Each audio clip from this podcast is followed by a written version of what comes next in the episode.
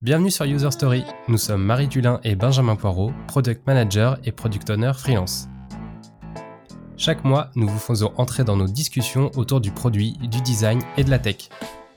Product Manager, designer, développeur, entrepreneur, à chaque épisode, nous invitons deux personnes au parcours et quotidien variés pour creuser un sujet et recueillir des conseils pratiques.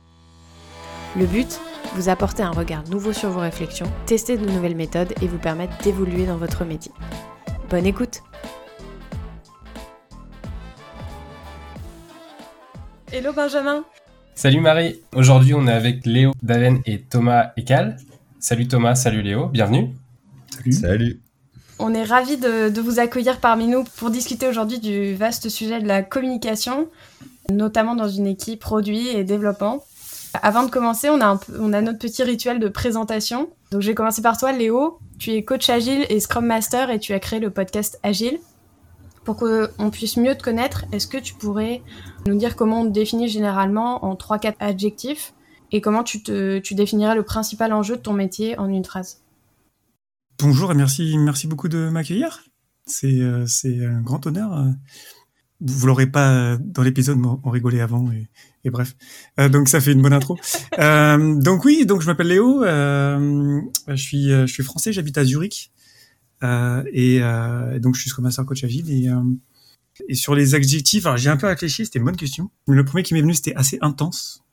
Après, euh, je, je, pensais un petit peu, alors là, c'est un, truc, c'est un peu dangereux de dire ça en début de podcast, mais c'est de dire que j'aimais faire des blagues. Enfin, je suis pas un blagueur, mais j'ai pas mal d'humour a priori.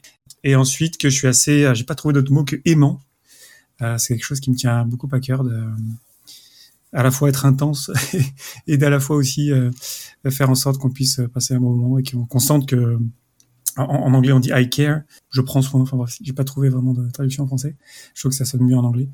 Le principal enjeu de mon métier, euh, que je sois en train d'accompagner des personnes, des équipes ou des organisations euh, vers plus d'agilité, vers plus de respect, vers plus de partage, euh, c'est à chaque fois un challenge d'humain en fait. Et l'enjeu, je dirais, ce serait que ça se passe bien pour les humains. J'ai souvent remarqué que quand ça se passait bien pour les humains, ben, tout se suivait pas trop mal par la suite. Merci à toi Léo. Thomas, si tu veux, si tu veux enchaîner, euh, toi aussi te, te, présenter et pour, bah, pour te rappeler un peu en trois quatre adjectifs et comment tu, tu définirais le principal enjeu de ton métier. Ouais, avec plaisir. Euh, bah, du coup, merci aussi de, m'accueillir aujourd'hui. Euh, c'est mon premier podcast, alors il faut être un petit peu indulgent.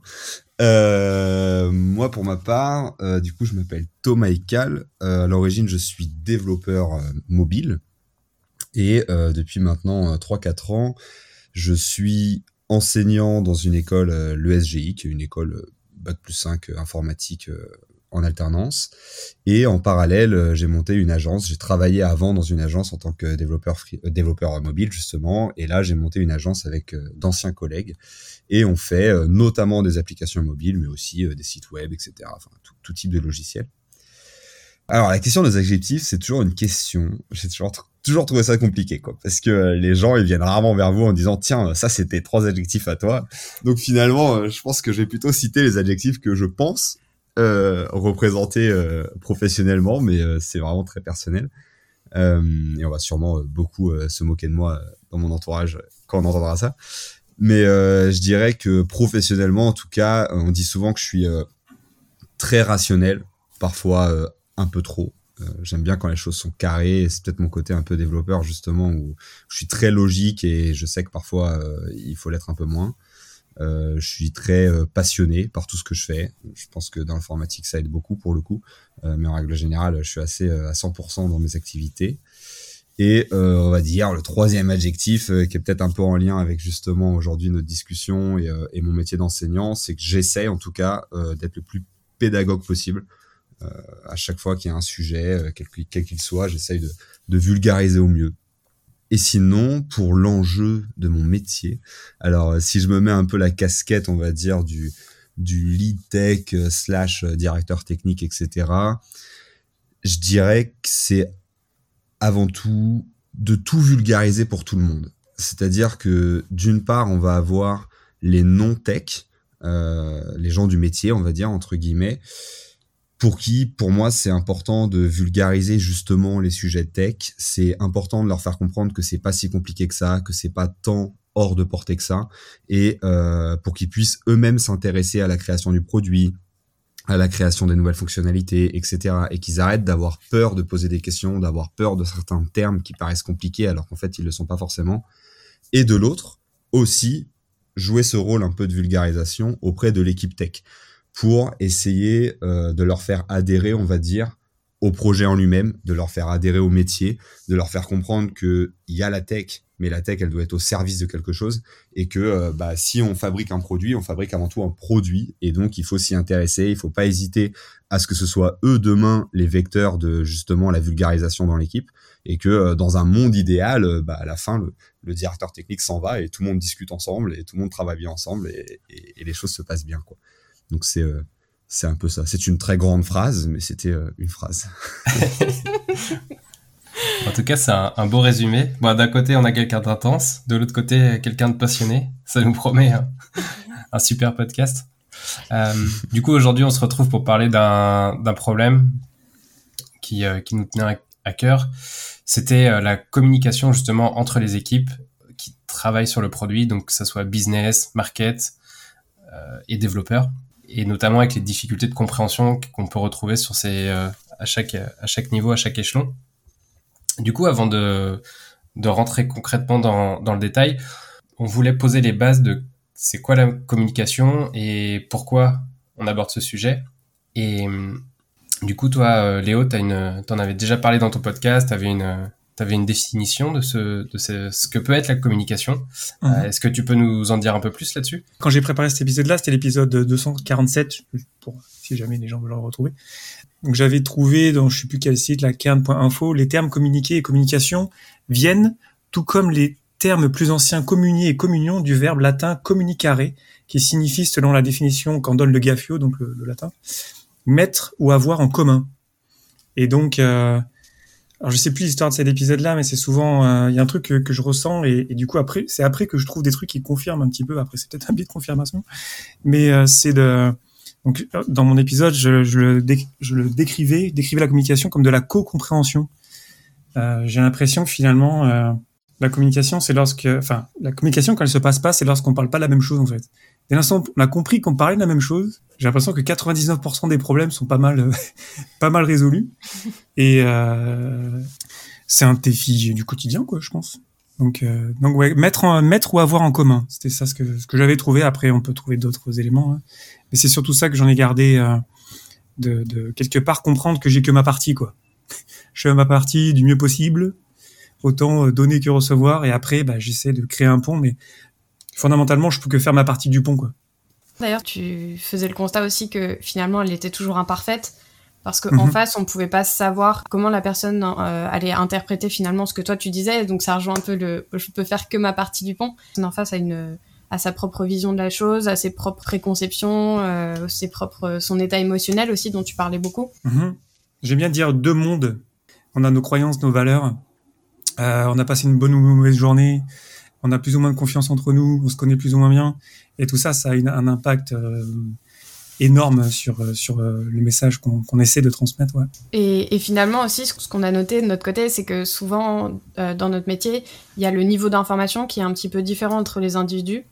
Et notamment, on, l'évoquait Thomas ensemble, c'est le manque de vulgarisation, tu en parlais tout à l'heure, et un peu la complexification aussi inutile des sujets par les développeurs. On en a parlé ensemble et euh, t'essayes de le déconstruire euh, avec, avec tes élèves euh, et les développeurs que tu formes au quotidien. Est-ce que tu peux nous dire un peu ce que tu constates justement sur cet aspect-là? Euh, Ouais, carrément. C'est un des, un des grands mots, on va dire, de, de la tech, je trouve. C'est que parfois, il y a beaucoup de noms très pompeux, très bullshit, moi j'aime bien utiliser ce terme-là, euh, en fait, on va avoir tendance souvent à avoir une surcomplexité des, des choses. Ce que je repère souvent, euh, que ce soit euh, par rapport à mes étudiants ou que ce soit par rapport à, d'autres développeurs, et, attention, sur tout ce que je dis là, je me mets dans le lot aussi, c'est-à-dire que j'ai les mêmes biais que tous les autres développeurs, etc., c'est que il y a souvent deux raisons pour lesquelles on surcomplexifie les choses. C'est une raison défensive où tout simplement on n'est pas forcément nous-mêmes super à l'aise sur le sujet. Et en fait, euh, on nous a euh, toujours dit qu'on était des génies de l'informatique, etc. Et quand on se rend compte qu'il y a un sujet qu'on maîtrise pas trop euh, et que quelqu'un nous met un petit peu, nous challenge un peu sur ce genre de sujet, bah, c'est plus facile de rester dans le flou, de continuer à utiliser des mots compliqués, à dire ah non mais moi je fais euh, et puis là on sort plein de techno un peu complexes etc. Parce qu'on sait que l'autre ne comprend rien non plus à ce qu'on dit et donc on sait très bien qu'on a toujours l'avantage dans la dans la conversation parce que euh, nous on passe pour l'expert et que l'autre personne en face de toute manière euh, elle se permettrait pas entre guillemets de remettre notre parole en question. Donc ça c'est le côté un peu défensif et l'autre raison souvent aussi c'est le côté un petit peu égo qui est euh, l'autre problématique euh, selon moi un peu euh, dans la tech, c'est que bah voilà quand on est développeur, développeuse, on sort d'école ou de formation, etc. Et on nous a martelé, et encore une fois je me mets dans le lot, on nous a martelé pendant des années ou, le temps de la formation qu'on était des petits génies de l'informatique, qu'on était les rockstars de, de, des, des, années, enfin les rockstars modernes, etc. Et en fait, vous sortez de là avec un ego monstrueux. Et en fait, vous sortez de là avec l'impression euh, non seulement d'être très très fort, etc., mais en plus de ça, une sorte de syndrome où vous êtes obligé de vous prouver à vous-même que vous êtes très très fort, parce que sinon ça veut dire que euh, vous n'êtes pas comme les autres qui étaient avec vous dans la formation et qui eux sont très très forts, etc. Et en fait, c'est une sorte d'ego qui se monte et qui fait que euh, bah, parfois on a tendance, enfin moi je vois que euh, il y a des gens qui vont avoir tendance à un peu surcomplexifier les choses, mais c'est pas forcément euh, volontaire, c'est pas forcément pour avoir l'air malin, etc. Mais c'est une sorte de, défense encore une fois. je vois des élèves en première année par exemple, donc je donne des cours de première à cinquième année. Et en première année, on donne des, cours d'algorithmique vraiment basiques, donc on apprend les, bases des langages de programmation. Et j'ai quand même des élèves en première année qui arrive à avoir le genre de discours qu'on va retrouver un peu sur Twitter, etc., entre les devs où, euh, je sais pas, euh, telle technologie est meilleure que telle autre technologie, etc. Et j'ai des élèves en première année qui tiennent ce genre de discours. Et à chaque fois, ce que je leur dis, on, se pose deux secondes, on arrête le cours, et je leur dis, mais vous vous rendez compte que là, je suis en train de vous apprendre les bases de la programmation. Ça veut dire que vous ne les connaissez pas, ce qui est normal, parce que vous êtes là pour apprendre. Et vous arrivez à tenir un discours sur des sujets euh, que n'importe quel non technique, enfin en fait n'importe quel non technique aurait l'impression qu'ils sont experts dans leur domaine parce qu'ils utilisent plein de mots qui sont qui ont effectivement un sens et puis ils répètent des idées un peu euh, euh, qu'on entend un peu partout donc ça pourrait avoir un sens etc. Mais en fait ils ont aucune idée de ce qu'ils racontent et c'est juste parce que ben il y a un peu ce côté là de quand on est dans la tech on est obligé de tout comprendre. Enfin, c'est ce que les gens ont l'impression. C'est-à-dire, euh, je sais pas combien de fois des gens m'ont demandé euh, ce que je pensais des NFT, euh, ce que je pensais de, plein de sujets comme ça. Et à chaque fois, je leur dis, mais tu sais, c'est, pas vraiment mon domaine, en fait. Je pense qu'il y a des gens qui sont plus, plus pertinents que moi pour parler de ce genre de sujet. Et donc, en fait, c'est, ces deux trucs-là, le fait que le fait qu'il y ait beaucoup d'ego, le fait que parfois on a du mal à avouer qu'on sait pas certaines choses, qu'on a du mal à, à, ne pas jouer ce rôle qu'on veut nous donner, euh, ça fait qu'effectivement dans la tech il y a beaucoup de surcomplexité, il y a beaucoup de choses qui sont euh, qui sont euh, trop complexifiées quoi. Attention, quand je dis ça, je dis pas que le métier de dev est un métier facile et que on, est en train de, mentir, etc. C'est un métier qui est compliqué, c'est un métier qui demande de se mettre à jour continuellement, etc. Et c'est absolument pas des, concepts évidents, mais on va dire que sur plein de concepts, on pourrait largement plus vulgariser, on pourrait largement plus, euh, en tout cas, amener euh, la personne, on va dire, normale à comprendre les concepts, pas forcément à savoir les faire elle-même, mais à les comprendre. Et parfois, voilà, il y a, ce problème où on va chercher de la complexité là où il n'y en a pas, quoi. Et ça, c'est euh, énormément chez les développeurs, en tout cas. Tu nous parlais de, de termes bullshit. T'as un petit top 3 à nous partager, là, de tes termes préférés? Oh là là, NFT déjà, c'est ça? Ouais. non, non, non, oula, attention, parce que là, je vais me retrouver avec, euh, avec toutes les communautés derrière le dos. Non, non, mais en fait, il n'y a pas vraiment de. Comment dire? En fait, tous les termes ont un sens, c'est-à-dire qu'ils ont un sens, ils ont été créés euh, euh, pour une raison, et donc c'est pas les termes en eux-mêmes qui sont bullshit, c'est plus les contextes dans lesquels on les utilise. C'est-à-dire que euh, beaucoup de fois, typiquement, quand un client ou quand un chef de projet va demander à un développeur, euh, tiens, euh, c'est quoi que tu fais là?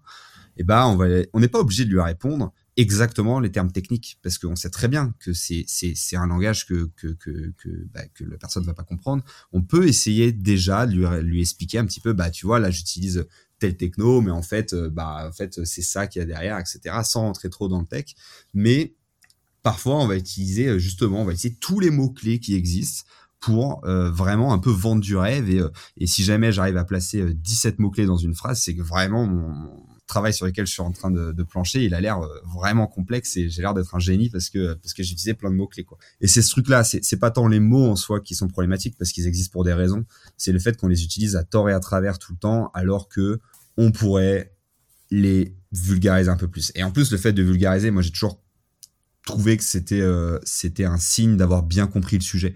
C'est-à-dire que souvent, justement, je demande à mes élèves quand ils commencent à avoir euh, des discours que je, sens, parce que bon, au bout d'un moment, vous, vous, sentez ça, quoi. Quand ils utilisent un terme qu'ils savent pas trop, à chaque fois, je leur dis, ah bah, c'est intéressant ce que tu dis, parce que euh, est-ce que tu peux m'expliquer ce que c'est? Et euh, c'est pas pour leur tendre un piège, mais c'est pour leur apprendre à, ok, tu utilises un terme, allons jusqu'au bout et, euh, et, essayons de comprendre ce que c'est parce que comme ça demain euh, si euh, ton patron te demande ce que c'est bah tu es capable de lui expliquer et en fait si tous les deux vous êtes d'accord sur ce que c'est bah là tout le monde y gagne en fait en termes de, gestion de projet si je peux aussi ajouter un, truc là qu'est-ce que tu penses des acronymes aussi? Bon, vu de je, suis française mais j'ai l'impression que c'est vraiment une maladie très pas que française mais beaucoup française quand même. Utiliser des acronymes tout le temps j'avais lu euh, dans la biographie d'Elon Musk, après bon, je ne suis plus un fan d'Elon Musk, mais bref, mais euh, il avait, en tout cas dans sa, dans sa biographie, il avait interdit les acronymes. Je ne sais pas si c'était pour cette raison-là, pour éviter de que les gens se bullshit entre eux, euh, entre eux et que et qu'on se retrouve avec des acronymes partout. Et parfois, quand je vois des trucs, vraiment, je trouve ça problématique, quoi, les acronymes. C'est vrai que, par exemple, je sais pas, quand vous quand vous lancez dans le monde de l'entrepreneuriat, vous vous rendez compte que voilà, il y a plein de termes. Euh, moi, je me souviens, euh, euh, j'ai découvert plein de termes. J'étais là, ah, c'est super intéressant. Qu'est-ce que ça veut dire ça? Plus vous creusez, plus vous comprenez ce que ça signifie, et vous vous rendez compte qu'en fait, hum, c'est des termes qui qu'on aurait pu expliquer complètement différemment. On leur a donné juste un nom anglais, on leur a juste donné un nom un peu un peu moderne parce que bah une start-up, euh, c'est pas une PME, alors que bon, bah, en fait, c'est deux entreprises et elles ont les mêmes problématiques et que voilà, c'est juste que c'est pas classe de dire PME. Euh, et en fait, c'est tout un tas de petits trucs.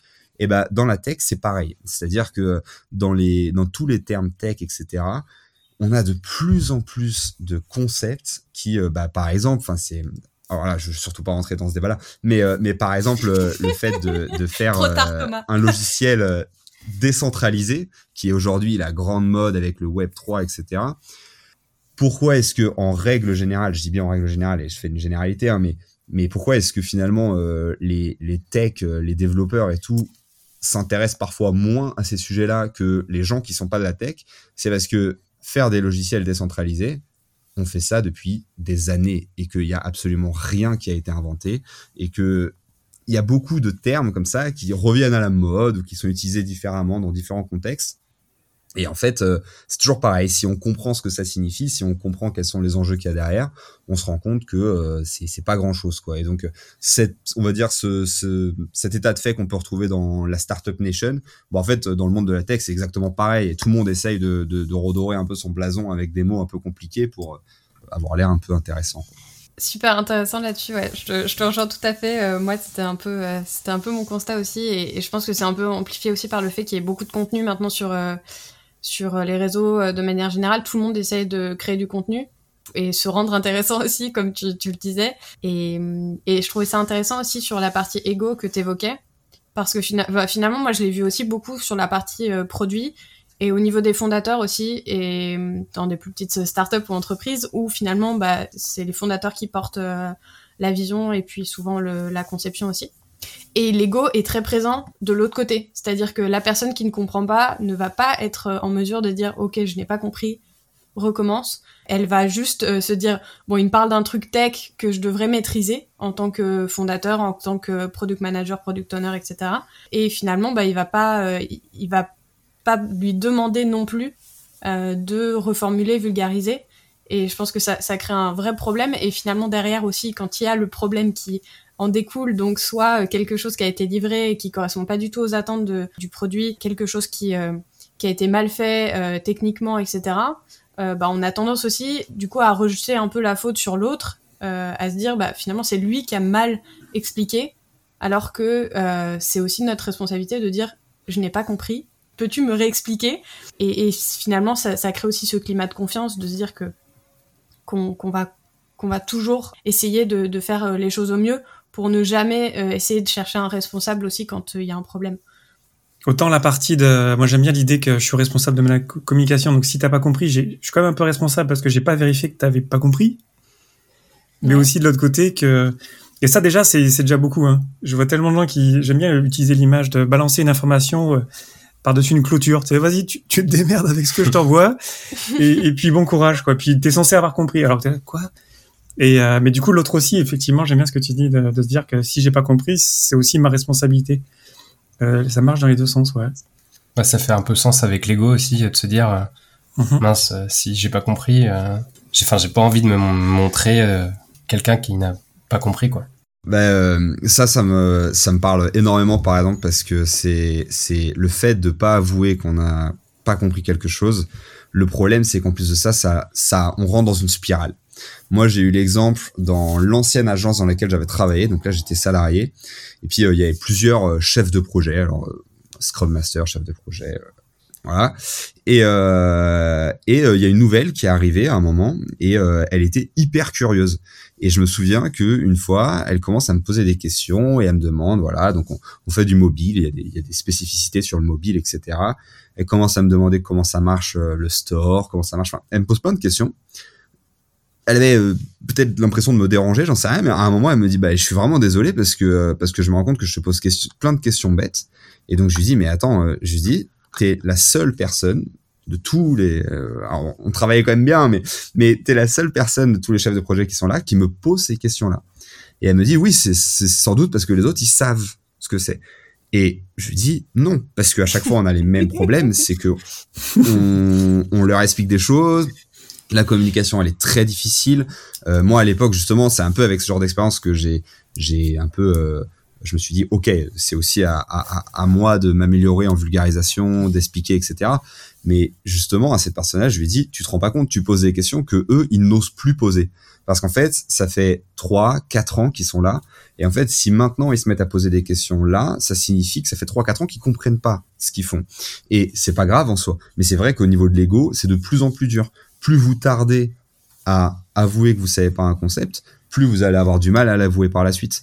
Et donc du coup, on se retrouve face à des profils qui ont énormément de mal à avouer qu'ils comprennent pas certains concepts, ce qui est dommage parce que du coup ça crée de la, la, la des problèmes un peu partout alors que euh, bah, justement euh, dès qu'on pose des questions dès qu'on met carte sur table bah, en fait on se rend compte que déjà de un quand vous posez des questions vous vous rendez compte que parfois l'autre personne en face si elle sait pas trop expliquer c'est peut-être qu'elle non plus elle sait pas. Donc vous allez essayer de d'avoir un vocabulaire commun à deux d'essayer de comprendre à deux ce que vous êtes en train de faire. Et, euh, et ouais et l'ego du coup c'est aussi souvent un, un cercle vicieux quoi si vous l'avouez pas au départ, il y a peu de chances que dans un an, vous vous avouez que ah bah te rappelles l'année dernière, euh, en fait je savais pas du tout ce que je faisais quoi. en tout cas, ça fait une transition justement avec les conséquences des problèmes de communication. On en voit très rapidement à court terme le fait de bien avancer ensemble, d'avoir des interprétations différentes sur des sur des sujets, on l'a évoqué. Et puis après, il y a aussi des conséquences sur le moyen long terme. On peut imaginer un turnover important parce que justement on n'arrive plus à se comprendre et euh, c'est peut-être l'image du couple qui se sépare et, qui peut plus euh, qui peut plus se parler quoi. Et du coup, on décide de, se quitter. Et puis après, des problèmes de du coup qui va amener des problèmes de, productivité. Euh, on parle de vélocité des fois dans dans les équipes agiles. De ce qu'on a pu un peu se dire, là, on a tous un peu vécu des situations qui ont fait sens sur des problèmes de communication. Euh, toi, Léo, est-ce que tu as un exemple qui te marque justement ou qui t'a marqué sur sur les, bah, les conséquences qu'ont pu avoir les problèmes de communication? Ouais, je pense que enfin, j'en ai plein, je pense comme comme nous, comme nous toutes et tous. J'ai pensé à, j'ai, euh, je suis allé en, j'en ai déjà parlé dans mon podcast, mais je suis déjà, allé, je suis allé, je suis allé plusieurs fois en médiation parce que j'aime bien aller euh, comprendre. Et du coup, tant que j'ai pas compris, euh, je peux être assez intense, du coup. Et, et je suis allé à médiation avec avec une amie, une collègue, et qui qui qui, qui était assez intense comme moi Du coup, on s'est retrouvé en médiation. Donc, je sais pas si vous connaissez le processus. C'est un bon processus pour le coup de communication parce que du coup, il y a une personne tierce qui est là pour être sûr que tout le monde s'écoute. Et déjà, du coup, on met tout sur la table et on n'a pas le choix de s'écouter parce que s'il y en a un qui, qui, qui s'enflamme un peu, ben on dit non, non, là, on est là pour s'écouter, pour se respecter. Et bref, ça a duré euh, jusqu'à ce qu'on arrive en médiation. C'est quand même un processus assez long parce qu'il faut, faut vouloir que les deux parties y aillent. Bref, je vous la fais courte. Et on est arrivé en médiation. Et là, ce moment-là, je pense qu'il y avait un moment clé où elle a compris que ce que je faisais, c'était pas pour l'embêter, c'était pour l'aider. Et depuis, on est devenus les meilleurs amis du monde et puis on travaille trop bien ensemble. Donc, elle, elle, aurait pu même, à ce moment-là, je, je sais pas, je suis pas dans sa tête, mais peut-être même partir de l'entreprise. Et maintenant, en fait, la raison pour laquelle elle est, elle est restée, elle me l'a dit, c'est justement parce qu'on a eu ce moment-là. C'est, c'est assez beau, je trouve, de, finalement, je reviens sur, euh, sur l'intention de, pour comprendre, j'aime bien aussi revenir à la curiosité. Tu t'en as, tu l'as dit, euh, Thomas, je crois plusieurs fois, la curiosité. La curiosité de, de, de, de comprendre et du coup d'être curieux de, ah, j'ai pas compris, moi, ça m'énerve quand je comprends pas je peux être assez chiant, je pense que quand je comprends pas, et du coup, je pose plein de questions euh, un peu cons. Franchement, je pourrais résumer euh, pas 50% de mon boulot, mais peut-être 20% de mon boulot à poser des questions cons pour tout le monde. Comme ça, tout le monde se sent bien à poser une question con après. Quoi. En vrai, je, dois faire ça tous les jours. Et la curiosité de comprendre et l'intention de vouloir régler la chose finalement, de toujours c'est pas pour euh, faire du mal, c'est pas pour justement te, corneriser, on, dirait en anglais, te bloquer quoi montrer que t'es que t'es pas bon dans ton métier ou euh, finalement le but c'est pas de menacer ton ego en fait c'est pour comprendre. Et euh, dès l'instant où j'ai débloqué ça dans, dans ma compréhension de la communication d'être toujours curieux quand j'envoie des messages beaucoup à des gens ou quand on se parle je commence souvent avec ça en fait. Je suis curieux de comprendre et là tout de suite euh, ça, ça ça apaise beaucoup l'ego. Alors je dis pas que ça marche à chaque fois mais mais assez souvent ça peut faire une petite différence. Donc j'avais ce moment là puis peut-être j'ai aussi peut-être un autre exemple assez rapidement c'est que euh, j'ai déjà vu plusieurs cas de, euh, de, de, de super idées qui venaient. Euh, je travaillais pour une entreprise, il travaillait pour une autre entreprise. Bref, on faisait du service, quoi. On se retrouvait avec des idées qui arrivaient dans notre backlog. On, était en raffinage du backlog. Et là, on comprenait rien, quoi. Donc, il y avait tout un voyage de cette idée-là dans toute l'entreprise, des grosses boîtes, qui était passé dans les mains de plein de gens brillants plein de gens très, très intelligents qui avaient passé du temps à, essayer de, de crafter un truc. Et quand ça arrive nous, ben on, là, ben on comprend rien en fait. Pourquoi est-ce qu'on fait ça? Et tellement de fois, ça arrivait en fait où ça a été enlevé en disant, ben, en fait non, carrément en fait. Tout ça peut-être pour revenir à ce que tu disais justement sur l'idée que personne avait osé euh, parce que oser dire je comprends pas ou peut-être il faut pas faire cette chose là. Mais nous, on arrivait, vu que c'était nous qui faisions le travail, on voulait, on voulait pas faire des trucs qui servaient à rien. Et du coup, plusieurs fois, là, parce qu'on avait l'espace pour pouvoir dire qu'on comprenait pas ou que ça n'avait pas de sens, on, le faisait. Donc, euh, j'imaginais tout le chemin de, de, cette idée de communication, de pour arriver jusqu'à là, disant, pourquoi est-ce qu'on fait ça? C'était, euh, c'est toujours assez assez marrant, mais c'est pas encore une fois à, à, cause des gens. Je pense c'est juste un, un là, finalement l'aboutissement d'un système qui n'avait pas la place pour ces personnes-là pour dire je comprends pas ou peut-être il faut pas faire cette chose-là. Et, et, du coup, euh, et c'est assez logique aussi dans, dans un sens. Ouais, finalement, c'est aussi une question d'organisation que euh, moi je l'ai mhm. vu souvent. Les développeurs, euh, il y, a, y, a, pas mal de méthodes aussi qui naissent, qui sont alternatives au, à Scrum ou aux méthodes agiles. je pense à ShapeUp notamment. C'est aussi le, le fait d'intégrer les développeurs très très tôt dans le dans le processus pour euh, identifier dès le début euh, la pertinence, euh, les contraintes, etc. Moi, je l'ai, je l'ai vu hein, dans certaines entreprises où c'était cloisonné. Et en final, ça, ça, fonctionnait pas du tout. On retravaillait tout et on, on faisait deux fois finalement la conception parce que mhm. c'était pas du tout, c'était pas du tout pertinent finalement de, d'extraire les personnes qui vont vraiment travailler dessus et qui vont qui vont faire le delivery. Donc donc je te rejoins euh, totalement, euh, totalement là-dessus. Je pense qu'il y a encore beaucoup d'entreprises qui, qui séparent aussi euh, les équipes de développement, même s'il y a les mhm. méthodes agiles, etc. C'est, c'est pas toujours, c'est pas toujours facile d'ailleurs de, de, les appliquer et de les mettre en place. Et donc ça, c'est, c'est déjà une, une, bonne chose de d'avoir l'intention et la volonté de le faire, mais mais il y a, y a effectivement le besoin de réintégrer les développeurs, je pense très tôt dans la dans la conception et c'est c'est crucial pour euh, pour pas avoir euh, pas avoir à refaire deux fois la même chose en fait. Thomas, tu as, un petit peu une expérience aussi marquante sur euh, des problèmes de communication. Je sais qu'on avait parlé de, de l'appli de maternité qui est un petit peu l'exemple critique. Est-ce que tu as, as, quelque chose à nous partager là-dessus? Bah des exemples de problèmes de communication euh, sur un projet IT, euh, il y en a pas mal effectivement. C'est toujours le problème en fait. Mais euh, déjà, je vous rejoins complètement sur ce que vous avez dit. En fait, quel que soit le projet, plus il y a d'acteurs, plus par définition il y a un principe de téléphone arabe qui se crée où de toute manière, quelle que soit l'information, elle va être un peu modifiée au fur et à mesure de son de son passage. Et alors si en plus l'information c'est une information technique euh, sur lequel il y a d'un côté eu pas assez de vulgarisation et de l'autre côté des petits problèmes d'ego qui fait que euh, qui font que bah on n'a pas osé dire qu'on savait pas bah, au fur et à mesure plus il y a d'échelons plus euh, l'information euh, ça devient n'importe quoi et à la fin plus personne sait de quoi on parle quoi. Et typiquement effectivement alors moi j'ai plein de projets où il y a eu des soucis potentiels mais effectivement, euh, l'exemple l'exemple typique que je donne souvent, c'était euh, justement dans mon ancienne entreprise sur une une application qui était un réseau social.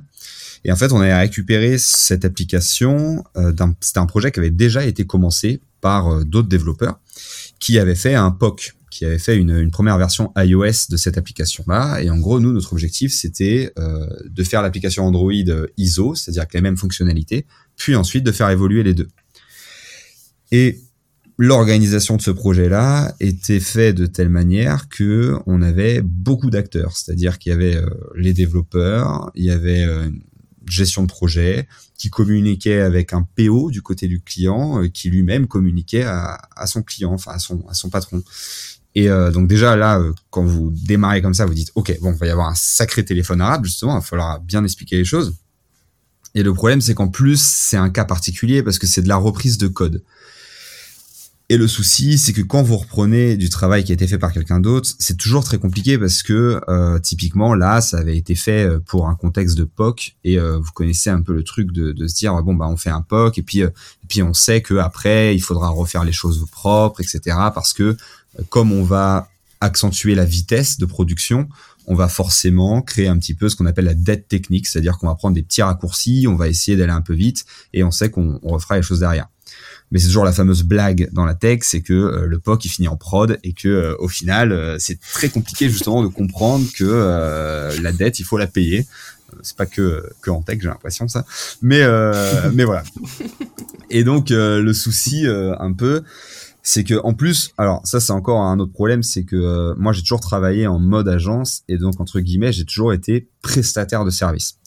Ce qui est compliqué quand vous avez ce rôle-là, c'est que c'est difficile de pas passer pour un escroc. Et franchement, je le comprends. C'est-à-dire que euh, vous êtes prestataire, le client vous paye pour faire quelque chose. Ce serait tentant de surfacturer et d'inventer des problèmes qui n'existent pas pour facturer un peu plus. Donc c'est une complexité un peu supérieure parce que c'est difficile d'avoir ce, cette notion de confiance, on va dire, où, où la personne va se dire, ok, il n'est pas en train de me raconter n'importe quoi. Et alors euh, justement sur des principes de maintenabilité, etc. C'était un réseau social. Euh, un réseau social par définition, on s'attend à ce qu'il y ait quand même deux trois personnes dessus, parce que sinon c'est un réseau social qui marche pas trop. Et euh, par essence, l'architecture était absolument pas scalable. Et donc on a on, on essayait de leur donc la scalabilité, hein, c'est, le concept de, de pouvoir du jour au lendemain accueillir plein d'utilisateurs et que l'architecture tienne, que l'application tienne, les serveurs tiennent. Et en gros, tout le challenge, c'était d'arriver à leur faire comprendre que euh, ça avait été fait un petit peu à l'arrache leur, leur première version et que c'est pas grave parce que c'était sûrement dû à un contexte particulier. C'est pas grave de faire mal les choses, il faut juste en avoir conscience parce qu'on a dû aller vite, parce qu'on n'avait pas le budget. Euh, en tout cas, euh, c'est c'est c'est pas un problème en soi, c'est juste qu'il faut en prendre conscience. Et donc là, on avait la problématique de, d'une part, devoir leur faire prendre conscience de ça et leur dire attention, parce que si on met pas le haut là tout de suite sur certaines choses, bah, euh, c'est une dette qui va s'agrandir, s'agrandir. Et puis, euh, le jour où on s'en rendra compte et où le jour où vous comprendrez ce qu'on a dit, c'est malheureusement le jour où ça va péter et où euh, et ça va pas louper, où vous allez passer à la télé sur une émission connue et puis il y a une audience folle qui va arriver sur l'application et hop ça marche plus quoi. Et donc c'est ce qui s'est passé parce que la problématique et là je te rejoins énormément Marie, c'est que euh, je pense que là-dessus, par exemple, à l'époque, telle qu'était l'organisation, et c'est un peu pour ça que moi j'ai créé mon agence après par la suite, c'est que j'ai été très déçu de pas moi-même être au contact du client. en fait, euh, parce qu'il y a eu ce côté téléphone arabe où euh, toutes ces problématiques-là, en fait, de maintenabilité, etc., c'est super dur. C'est-à-dire que même entre développeurs, euh, se mettre d'accord sur des concepts d'architecture, etc., on passe notre temps à, à, à, se foutre sur la gueule sur les réseaux entre développeurs par rapport à ça. Donc, je veux dire, déjà entre nous, c'est compliqué d'être d'accord. Mais alors, si en plus il faut vulgariser le concept, il faut expliquer à quelqu'un qui lui-même va devoir expliquer et vulgariser à quelqu'un et que les deux ne sont pas tech c'est forcé qu'à la fin il y a un petit problème. Surtout que c'est souvent des, des, gens qui ont un peu des profils un peu commerciaux, etc. Et donc en fait, on avait tout un process qui a fait que d'une part c'était un sujet qui était compliqué, qui de toute manière est, assez difficile à adresser, mais en plus de ça, euh, plus vous accentuez justement ces deux problématiques qui sont d'une part le manque de vulgarisation et d'autre part bah, le manque enfin l'excès d'ego et le manque un petit peu de de, de euh, ok euh, je vais essayer de comprendre ce que tu me dis. Bah en fait euh, et ça vous multipliez par le nombre de personnes qu'il y a dans le process et ça crée des choses où en fait on n'arrive pas à se comprendre on n'arrive pas à se mettre d'accord et malheureusement on se rend compte des problèmes un peu trop tard quoi. Donc, euh, donc ça c'était un exemple parmi d'autres malheureusement où, euh, où, où, cette communication pêchait un peu. Et c'est une des raisons pour laquelle aussi je me bats pour que les développeurs soient soit direct au contact des, des gens concernés. Déjà de un parce qu'il y a aucune raison qu'il le soit pas, c'est-à-dire que c'est ça ne fait qu'accentuer euh, cette idée un peu euh, naze que les développeurs doivent être dans leur cave et doivent pas parler, euh, doivent être dans leur coin, ce qui non seulement est faux, mais en plus de ça, ça ça encourage pas les développeurs du coup à se mettre en avant, donc c'est un double problème. Et, et puis surtout, ça, ça, ça améliore beaucoup les discussions en fait, parce que c'est plus simple pour tout le monde. Quoi. J'ai deux questions. Toi, tu as trouvé, enfin, ou ton équipe, quelle solution vous avez pu trouver sur ce, par rapport à la communication sur votre appli de maternité? Alors sur cette application-là, en soi, c'était compliqué. Hein. C'est-à-dire que honnêtement, euh, on n'avait pas réussi à les convaincre euh, au départ. Euh, sûrement, on a sûrement notre part de responsabilité aussi. Hein. Encore une fois, c'est nous qui avions peut-être pas assez bien expliqué et tout. Euh, résultat, euh, ils sont passés dans une émission de télé euh, assez connue, euh, ils ont eu un pic d'audience, il y a eu les problématiques qu'on avait prévues. Bon, je pense que ça nous a donné un peu de légitimité, c'est-à-dire que du coup, ils nous ont un peu plus écoutés. C'est dommage qu'il ait fallu avoir ça pour pour être plus écouté, mais du coup ensuite on a on a eu une, une communication qui était beaucoup plus beaucoup plus saine. nous, je sais qu'en interne aussi, justement, ça m'avait un peu ça m'a un peu dérangé. Bon, à l'époque, c'était pas du tout, euh, c'était pas mon entreprise pour le coup, donc euh, j'essayais de faire bouger les choses, mais à, mon humble niveau. Et, euh, et justement, j'ai essayé de mettre en place des formations, moi, pour euh, pour ce genre de problématiques. C'est des problématiques qu'on voyait souvent, et donc j'ai mis en place des formations internes justement pour nos chefs de projet, pour leur expliquer un peu, bah voilà. Bon, je sais que ça fait deux ans que vous me dites que vous comprenez tel ou tel mot, mais vous savez sûrement ce que ça veut dire, mais venez, on va, on va quand même faire une petite réunion pour les réexpliquer. On sait jamais. Euh, j'ai pris un peu le contexte. Il y avait justement une nouvelle personne qui arrivait dans l'équipe pour faire une formation générale. Bon, je pense que ça a été, euh, ça a été utile pour plus d'une personne, mais au moins comme ça, vous avez un contexte un petit peu. Euh, vous mettez pas les personnes en porte-à-faux. Et, et du coup, ensuite, le reste du projet s'est très bien passé. D'une part parce que le client nous a plus fait confiance, malheureusement parce qu'ils ont vu que on se fichait pas d'eux et d'autre part parce que aussi euh, on a essayé en interne d'améliorer justement notre communication euh, déjà entre nous et ensuite euh, avec les clients. J'ai un petit exemple à partager à ce sujet. On était dans une équipe équipe de réal donc plutôt à l'aise avec du sujet et notamment le terme d'API. Et, et c'était une notion qui, qui avait du mal à passer, en tout cas d'être compris auprès des, des équipes commercial et on avait pris l'image du d'un menu. On s'était dit euh, un menu c'est il y a des plats et en fait quand tu passes devant un restaurant, tu as des plats qui sont mis en, en forme selon une carte que tu peux voir euh, euh, chaque restaurant a, a, sa mise en page de, de carte. Et l'idée c'était de dire tu vois ton, ton menu c'est tout le temps ce qui compose ton, ton menu ou tes plats c'est toujours la même chose. Par contre selon le restaurant dans lequel tu vas aller, la, la carte tu trouveras toujours le même résultat. Par contre, la mise en forme de la carte sera, euh, sera différente. Et je sais pas si, si ça vous parle, en tout cas, cette notion, mais nous, on avait trouvé que c'était plutôt, euh, ça avait plutôt, le message est plutôt bien passé par rapport à, à l'image qu'on a voulu donner et la, notion euh, d'API pour après démocratiser ça auprès des équipes commerciales. c'est, il y a eu pas mal, finalement, c'est chercher des métaphores, c'est plus, plus j'ai l'impression de progresser, j'ai l'impression que je cherche beaucoup de métaphores, en fait.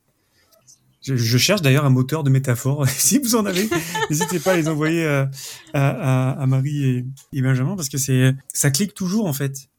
Et les métaphores, on a utilisé beaucoup, Thomas aussi. C'est ça permet vraiment de, de, revenir à la simplicité. C'est ça qui est dur en fait.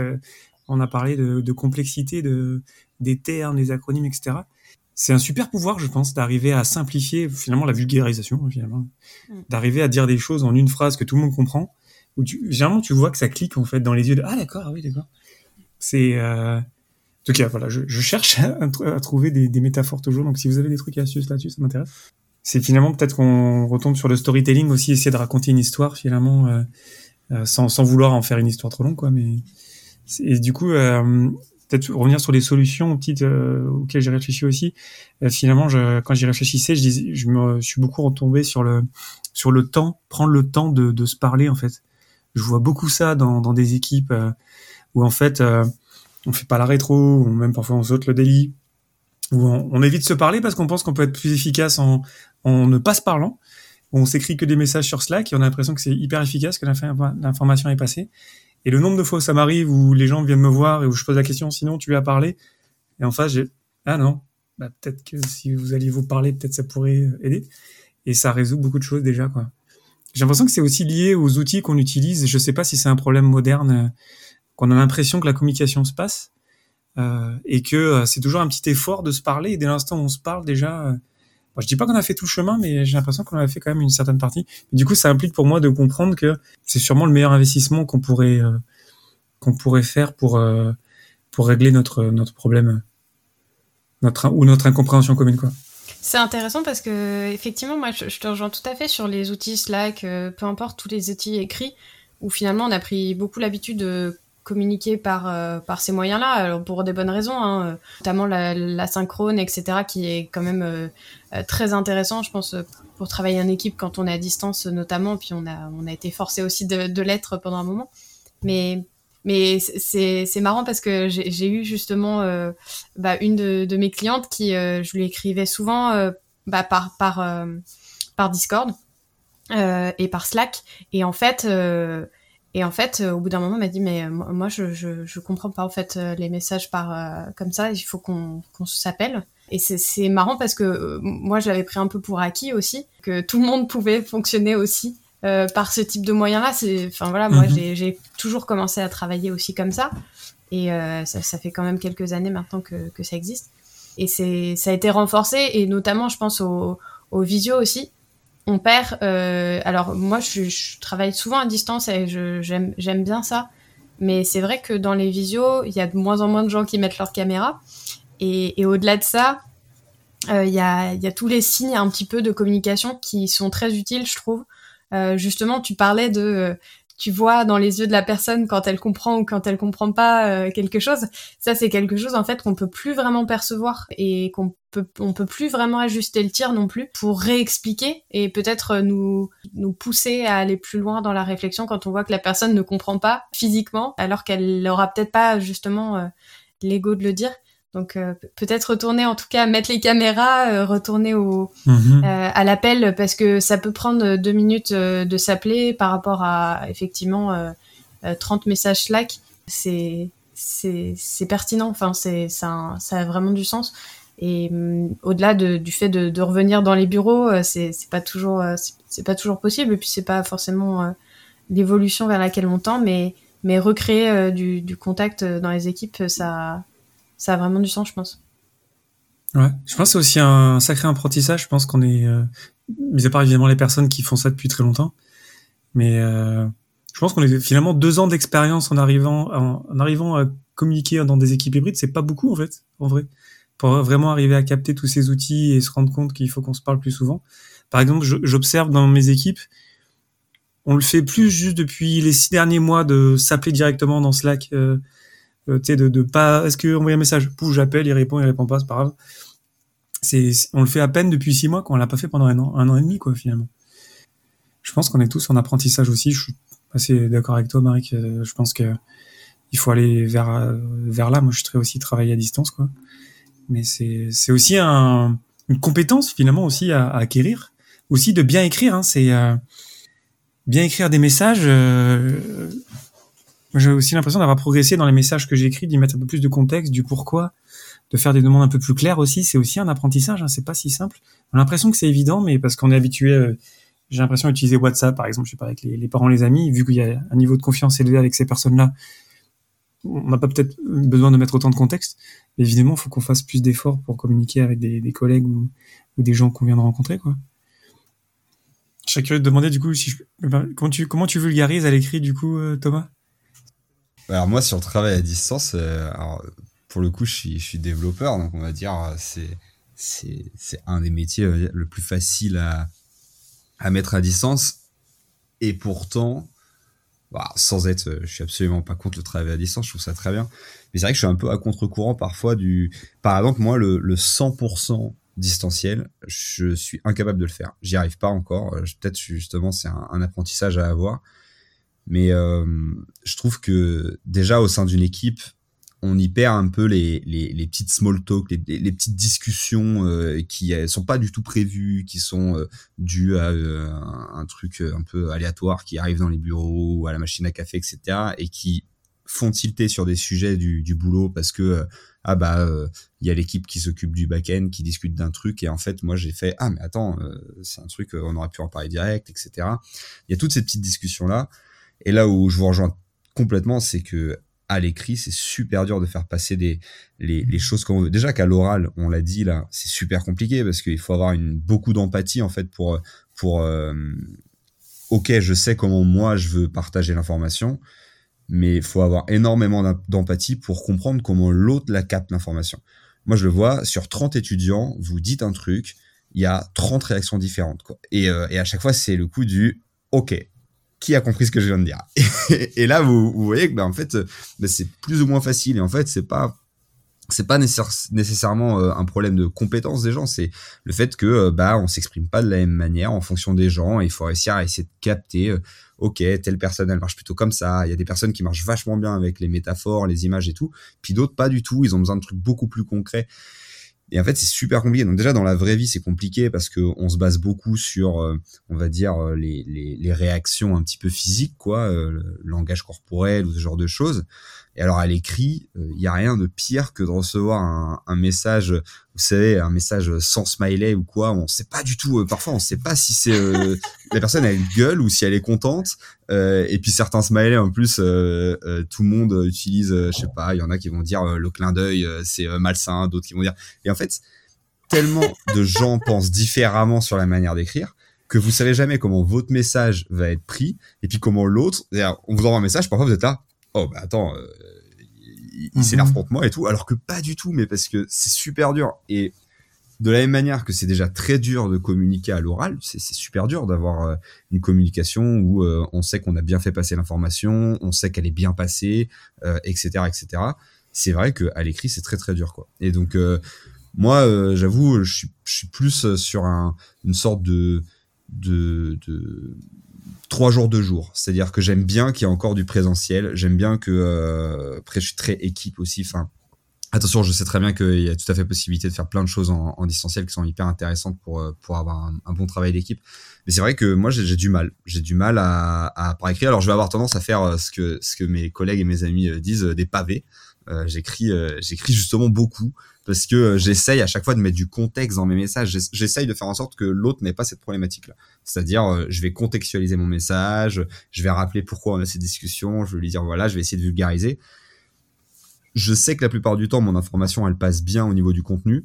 Par contre, au niveau de la forme, euh, je pense que j'ai des efforts à faire encore parce que justement, bah, parfois, ça fait un peu gros pavé, ça fait un petit peu euh, des explications que j'aurais peut-être moins fait à l'oral parce qu'à l'oral il y aurait eu euh, le non-verbal qui aurait rajouté des informations que là j'ai dû contextualiser par écrit.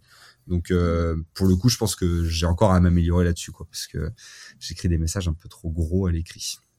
Et il y a des cultures de boîte type Alan où eux c'est aucune réunion et tout à l'écrit quoi.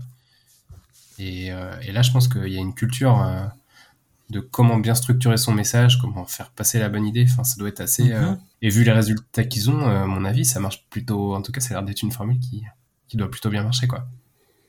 Ouais, dans les équipes à distance, clairement, le, le super pouvoir, c'est l'asynchrone et la documentation et bien écrire. ça, ça, ça met beaucoup d'huile dans les rouages. Ouais. Et euh, d'ailleurs, quand, quand, quand tu le disais, j'ai tenté, euh, je l'ai fait quelques fois, alors je, je dirais pas que j'ai encore validé que ça marche vraiment bien, utiliser les vidéos d'une minute qu'on peut enregistrer maintenant, notamment dans Slack.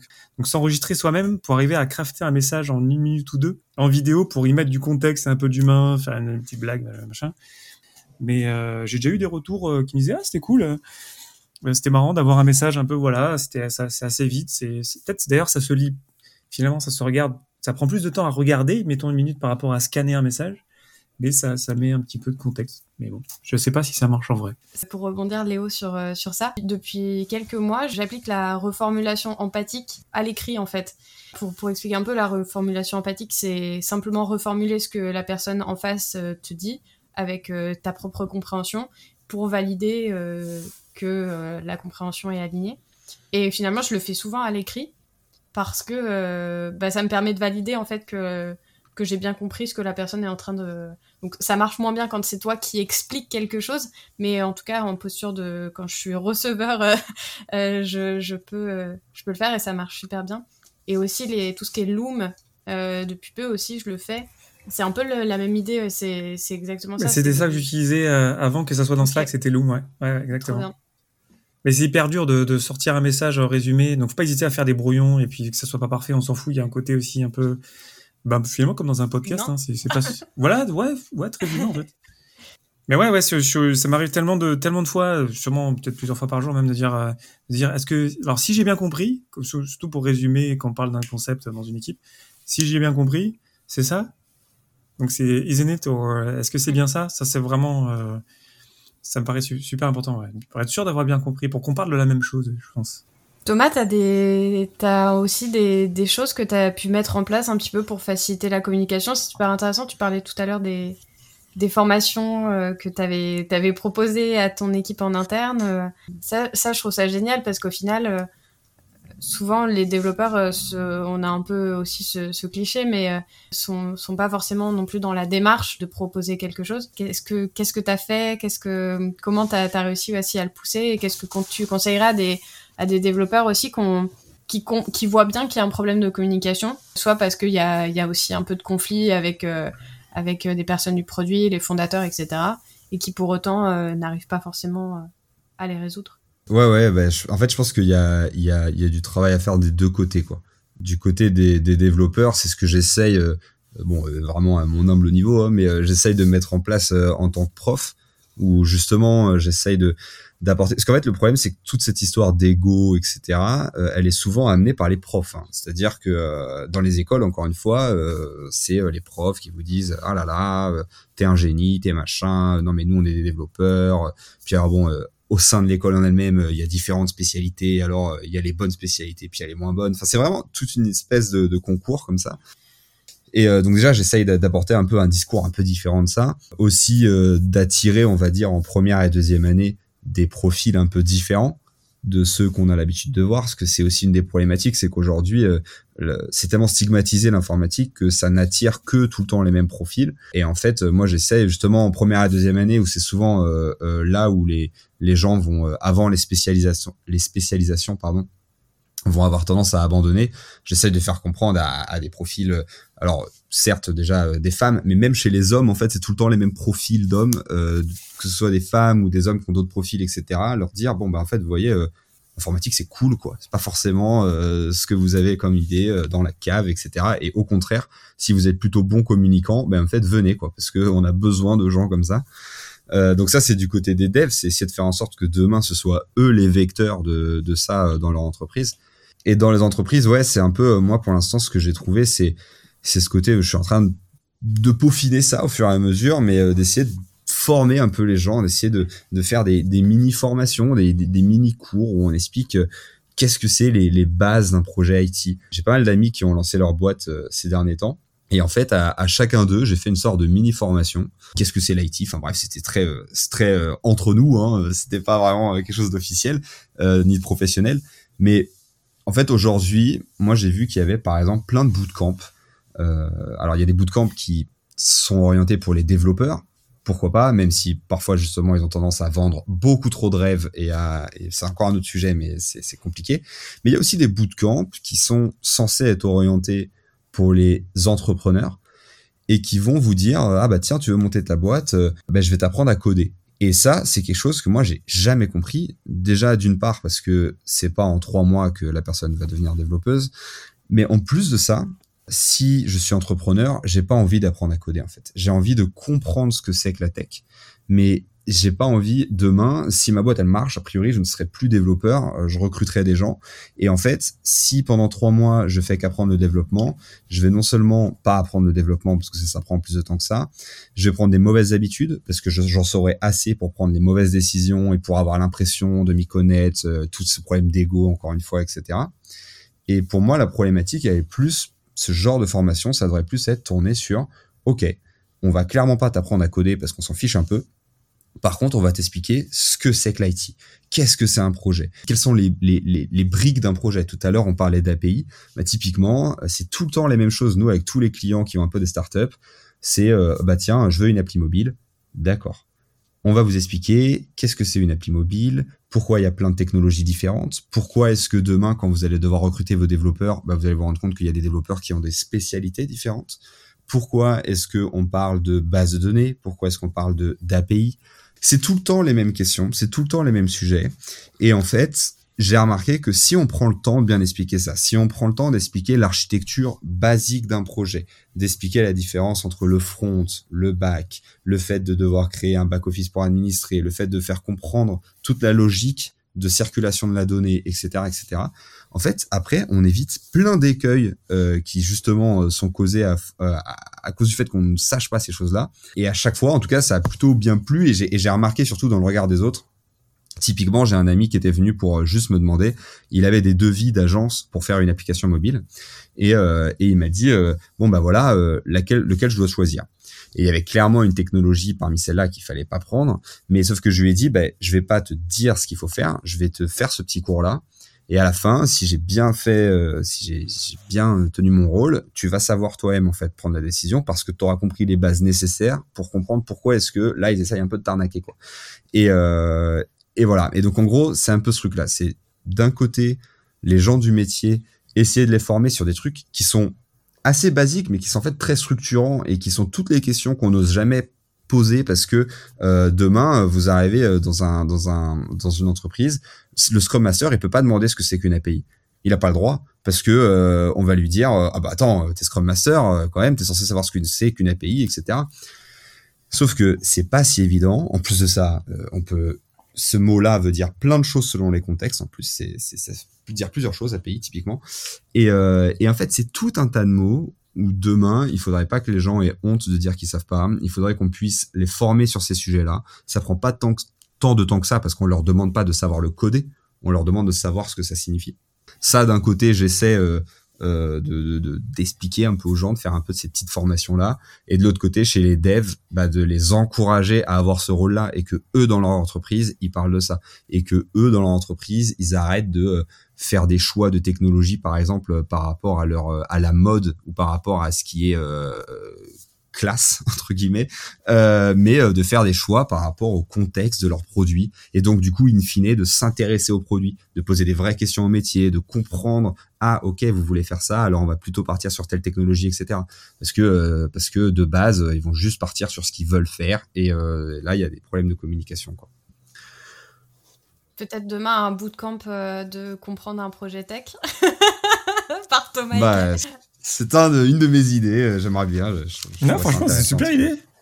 moi, je l'ai noté sur un post-it en tout cas.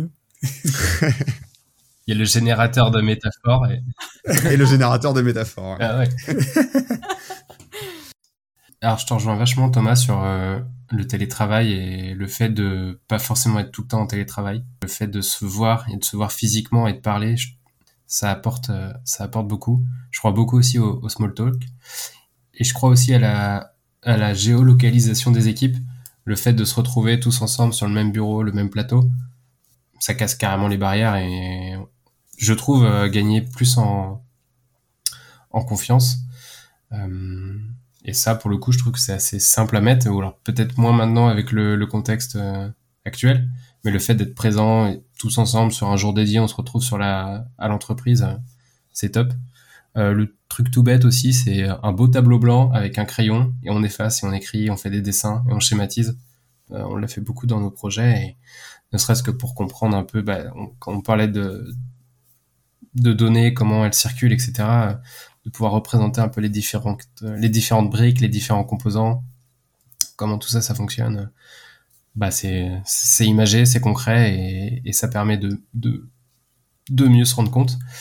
Et, euh, et puis enfin, le, le fait de reformuler, t'en parlais aussi Marie tout à l'heure, je trouve que c'est un, un super outil et ça permet de, encore une fois, d'aligner.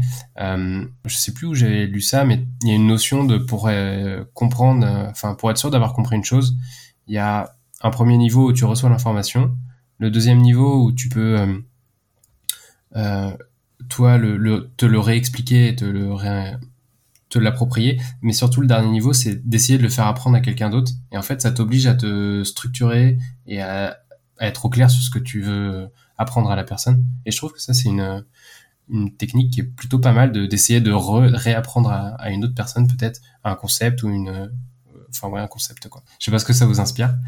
Ouais, j'avais entendu cette technique-là. Mon podcast, c'est beaucoup ça, en fait, de réexpliquer des choses que je connais déjà pas trop mal. Et j'avais pris, je sais plus de qui, qui euh, c'est un quelqu'un qui prenait des cours, euh, je sais plus dans quel contexte, mais bref, qui prenait des cours et qui le lendemain de son cours réexpliquait le cours à quelqu'un d'autre. Je trouve que c'était une super pratique euh, pour se dire est-ce que j'ai vraiment compris. Euh.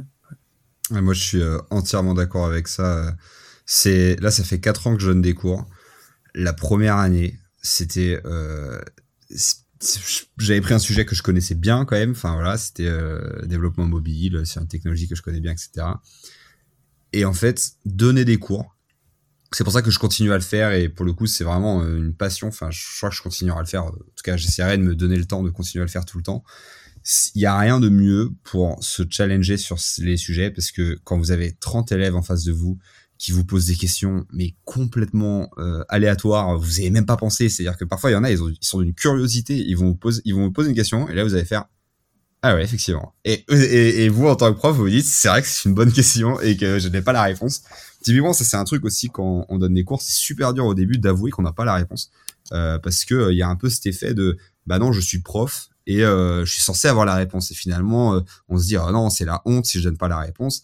Mais du coup si jamais vous donnez une réponse bullshit, ça entraîne ce fameux cercle dont on parlait tout à l'heure, où en fait plus personne ne, ne dit les choses. Donc moi j'ai l'habitude de dire à mes élèves, bah écoutez là je, là franchement je sais pas, mais par contre je vous promets que la prochaine fois j'arrive avec l'explication, euh, tout ce qui va, etc.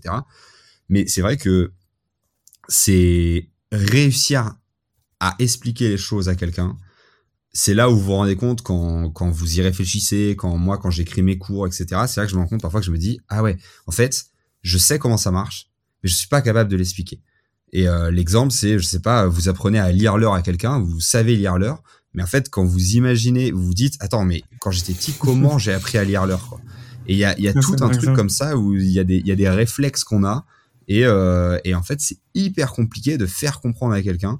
Moi, euh, souvent, mes, mes, mes, mes, mes collègues, quand je leur dis, bah, en première année, je leur apprends les bases de l'algorithmique, donc c'est vraiment les, les bases, bases, bases.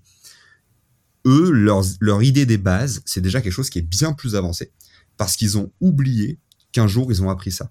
Ils ont oublié qu'un jour ils ont eu du mal à comprendre vraiment les bases les plus euh, basiques possibles. Parce qu'en fait, une fois que vous les avez compris, ben, vous avez débloqué le truc. Mais il y a une époque de votre vie, vous le saviez pas ça. Et du coup, quand vous êtes prof et que vous vous dites, OK, il faut que j'arrive à vulgariser quelque chose que moi, c'est ancré en moi. Et en fait, je ne sais même plus comment on me l'a expliqué à l'époque parce que ça me paraît tellement évident. Mais en fait, euh, quand vous devez l'expliquer, vous vous rendez compte que c'est pas évident. Et du coup, ça vous oblige à vous-même, euh, on va dire, euh, expertiser la chose quoi pour euh, pour réussir à, à, à la rendre plus simple quoi. Donc c'est un super conseil, c'est franchement top. Super Puis je la note dans ma liste de métaphores. à lire l'heure, c'est c'est un super exemple. non, sincèrement, je me dis, mais ouais, mais grave. c'est hyper compliqué à expliquer. Euh... Si t'as besoin de métaphores, écoute, on va faire affaire sur le même principe, au final, euh, j'y pense euh, maintenant, mais sur la pédagogie, j'avais fait aussi des ateliers de partage de connaissances euh, et en fait, c'était tout simplement le fait de, pour une personne, par exemple un commercial ou une personne marketing, un développeur, etc., de prendre un sujet qui est dans son quotidien et de l'expliquer à toute la boîte.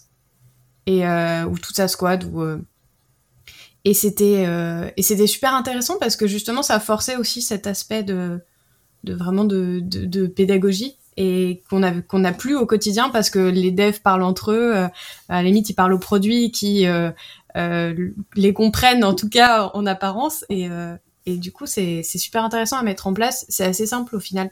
Il y a un peu de préparation, un peu de coordination, mais souvent on me le demande, on me le demande aussi en conseil de qu'est-ce qu'on peut mettre en place pour pour vraiment améliorer la communication et la compréhension entre toutes les, tous les corps de métier. Et ça, c'est euh, un truc que j'ai enfin, eu des très très bons résultats là-dessus, parce que finalement, euh, bah, la personne aime souvent ce dont elle va parler, puisque c'est elle qui choisit aussi le sujet, et euh, c'est son quotidien. Et ça débloque beaucoup de choses, puisque bah, ça concerne directement en fait l'entreprise.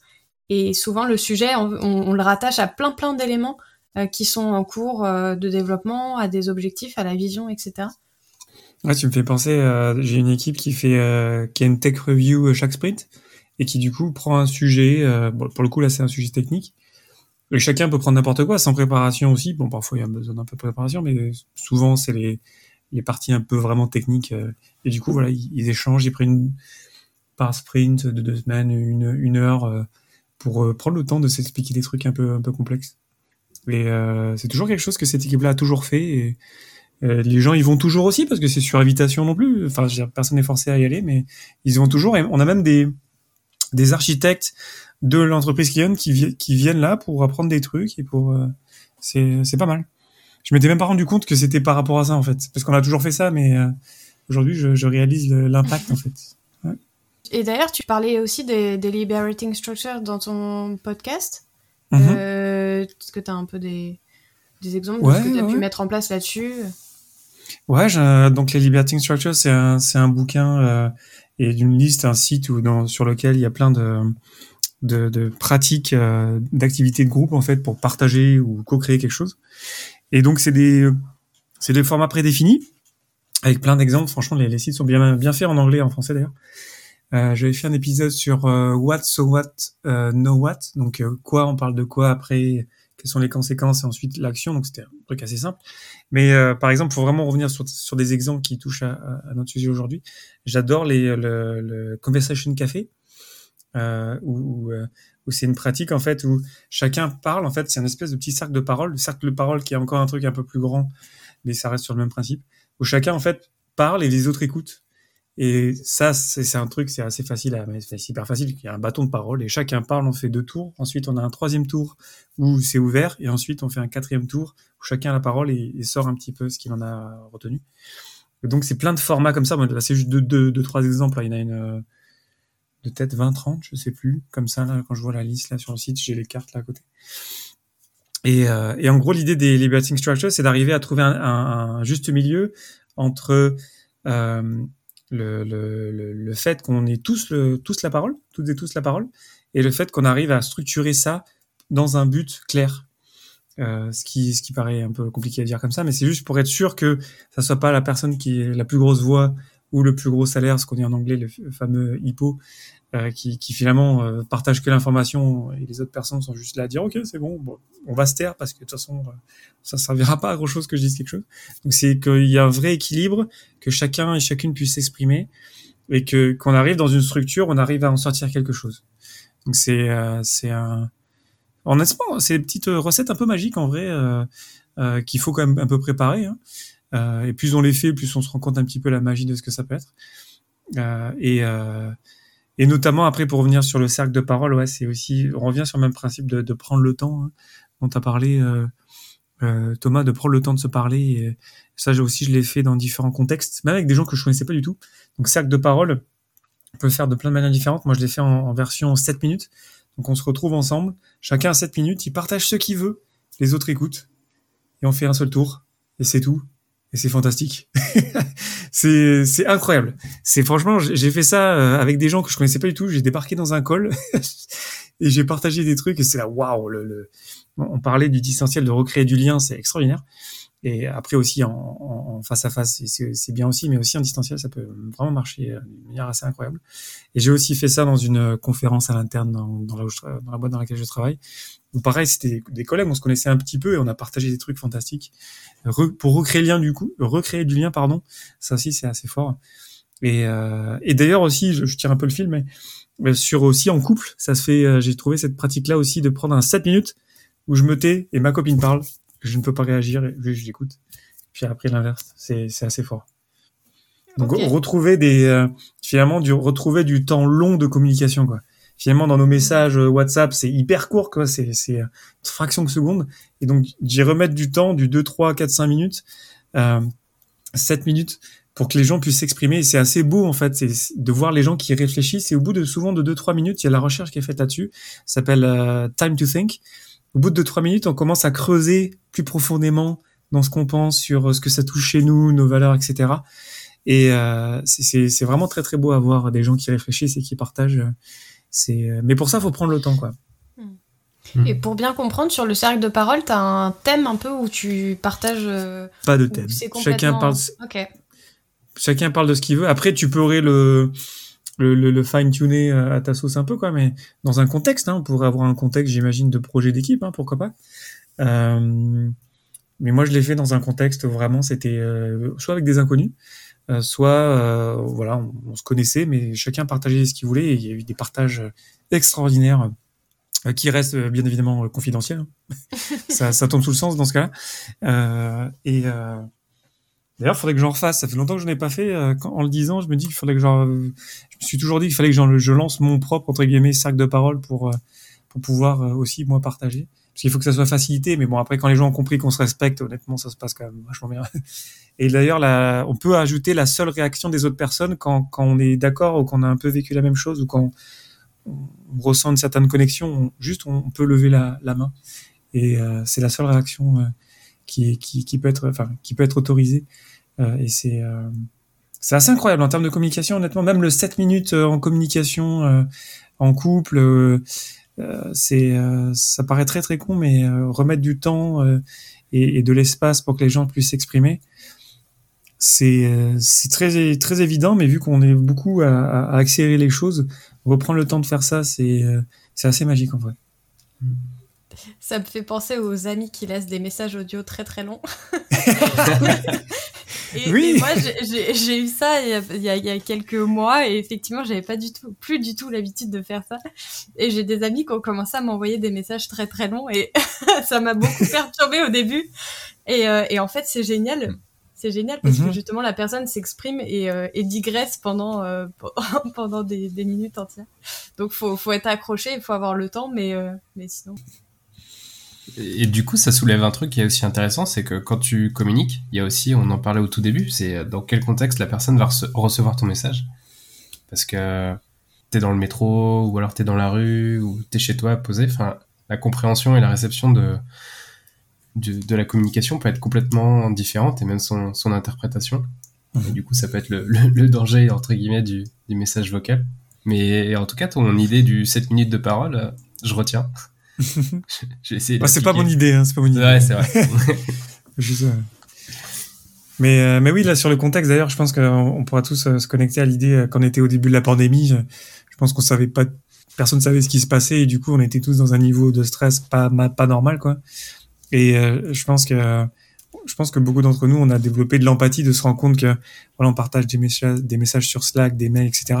Se remettre dans le contexte de ok si c'est pas bien accueilli, peut-être que c'est même pas, pas, par rapport à mon message en fait, c'était juste beaucoup le contexte et euh, et, et, de se dire qu'on peut reprendre le temps de se reprendre un peu plus tard et, et de se reparler, euh, c'est c'est c'est aussi simple que ça quoi finalement, de reprendre le temps de se parler quoi. C'est assez magique quoi de se parler. Mm. on pourrait euh, on pourrait presque conclure là-dessus. c'est vrai que ça fait une ça. belle conclusion. Ce sera à mettre dans le générateur de. Oui. De On n'a pas ou peu parlé d'un rôle qui est euh, celui du PO, du PM. Rapidement, qu'est-ce que vous pensez de son, de son rôle justement dans la communication au travers d'une équipe?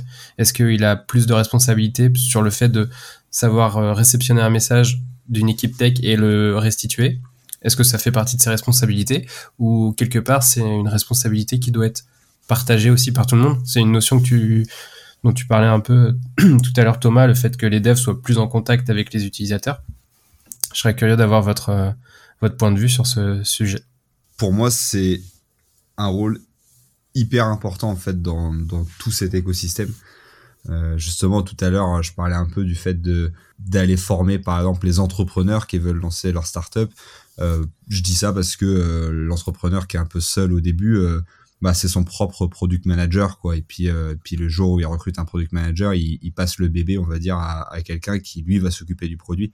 Donc en fait, le profil qui s'occupe du produit, que ce soit le fondateur lui-même ou que ce soit le product manager ou le, ou le PO après, c'est vraiment pour moi cette personne-là dont le métier c'est de faciliter la vie des autres en fait, c'est de faciliter le travail de tout le monde. Et euh, souvent, euh, euh, j'avais décrit justement à, à, à ma, copine qui est devenue product manager d'ailleurs et euh, qui, qui, a fait une reconversion, etc.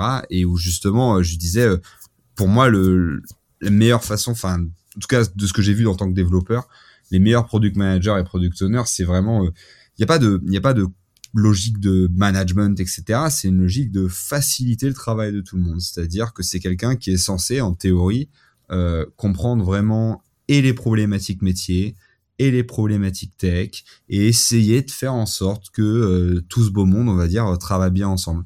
Et, euh, et moi, je sais que en tant que lead tech, directeur technique, etc., c'est super agréable quand on va parler à un product owner ou un product manager qui comprend ces sujets-là. Et encore une fois, euh, on ne demande pas à cette personne-là d'être euh, d'être développeur, développeuse, mais par contre, quand toutes les problématiques dont on a parlé jusque-là, on est capable de, de discuter avec cette personne de ces sujets-là, on est capable d'avoir des vraies réflexions. C'est quelqu'un qui a déjà travaillé potentiellement sur d'autres projets tech, donc qui sait, etc.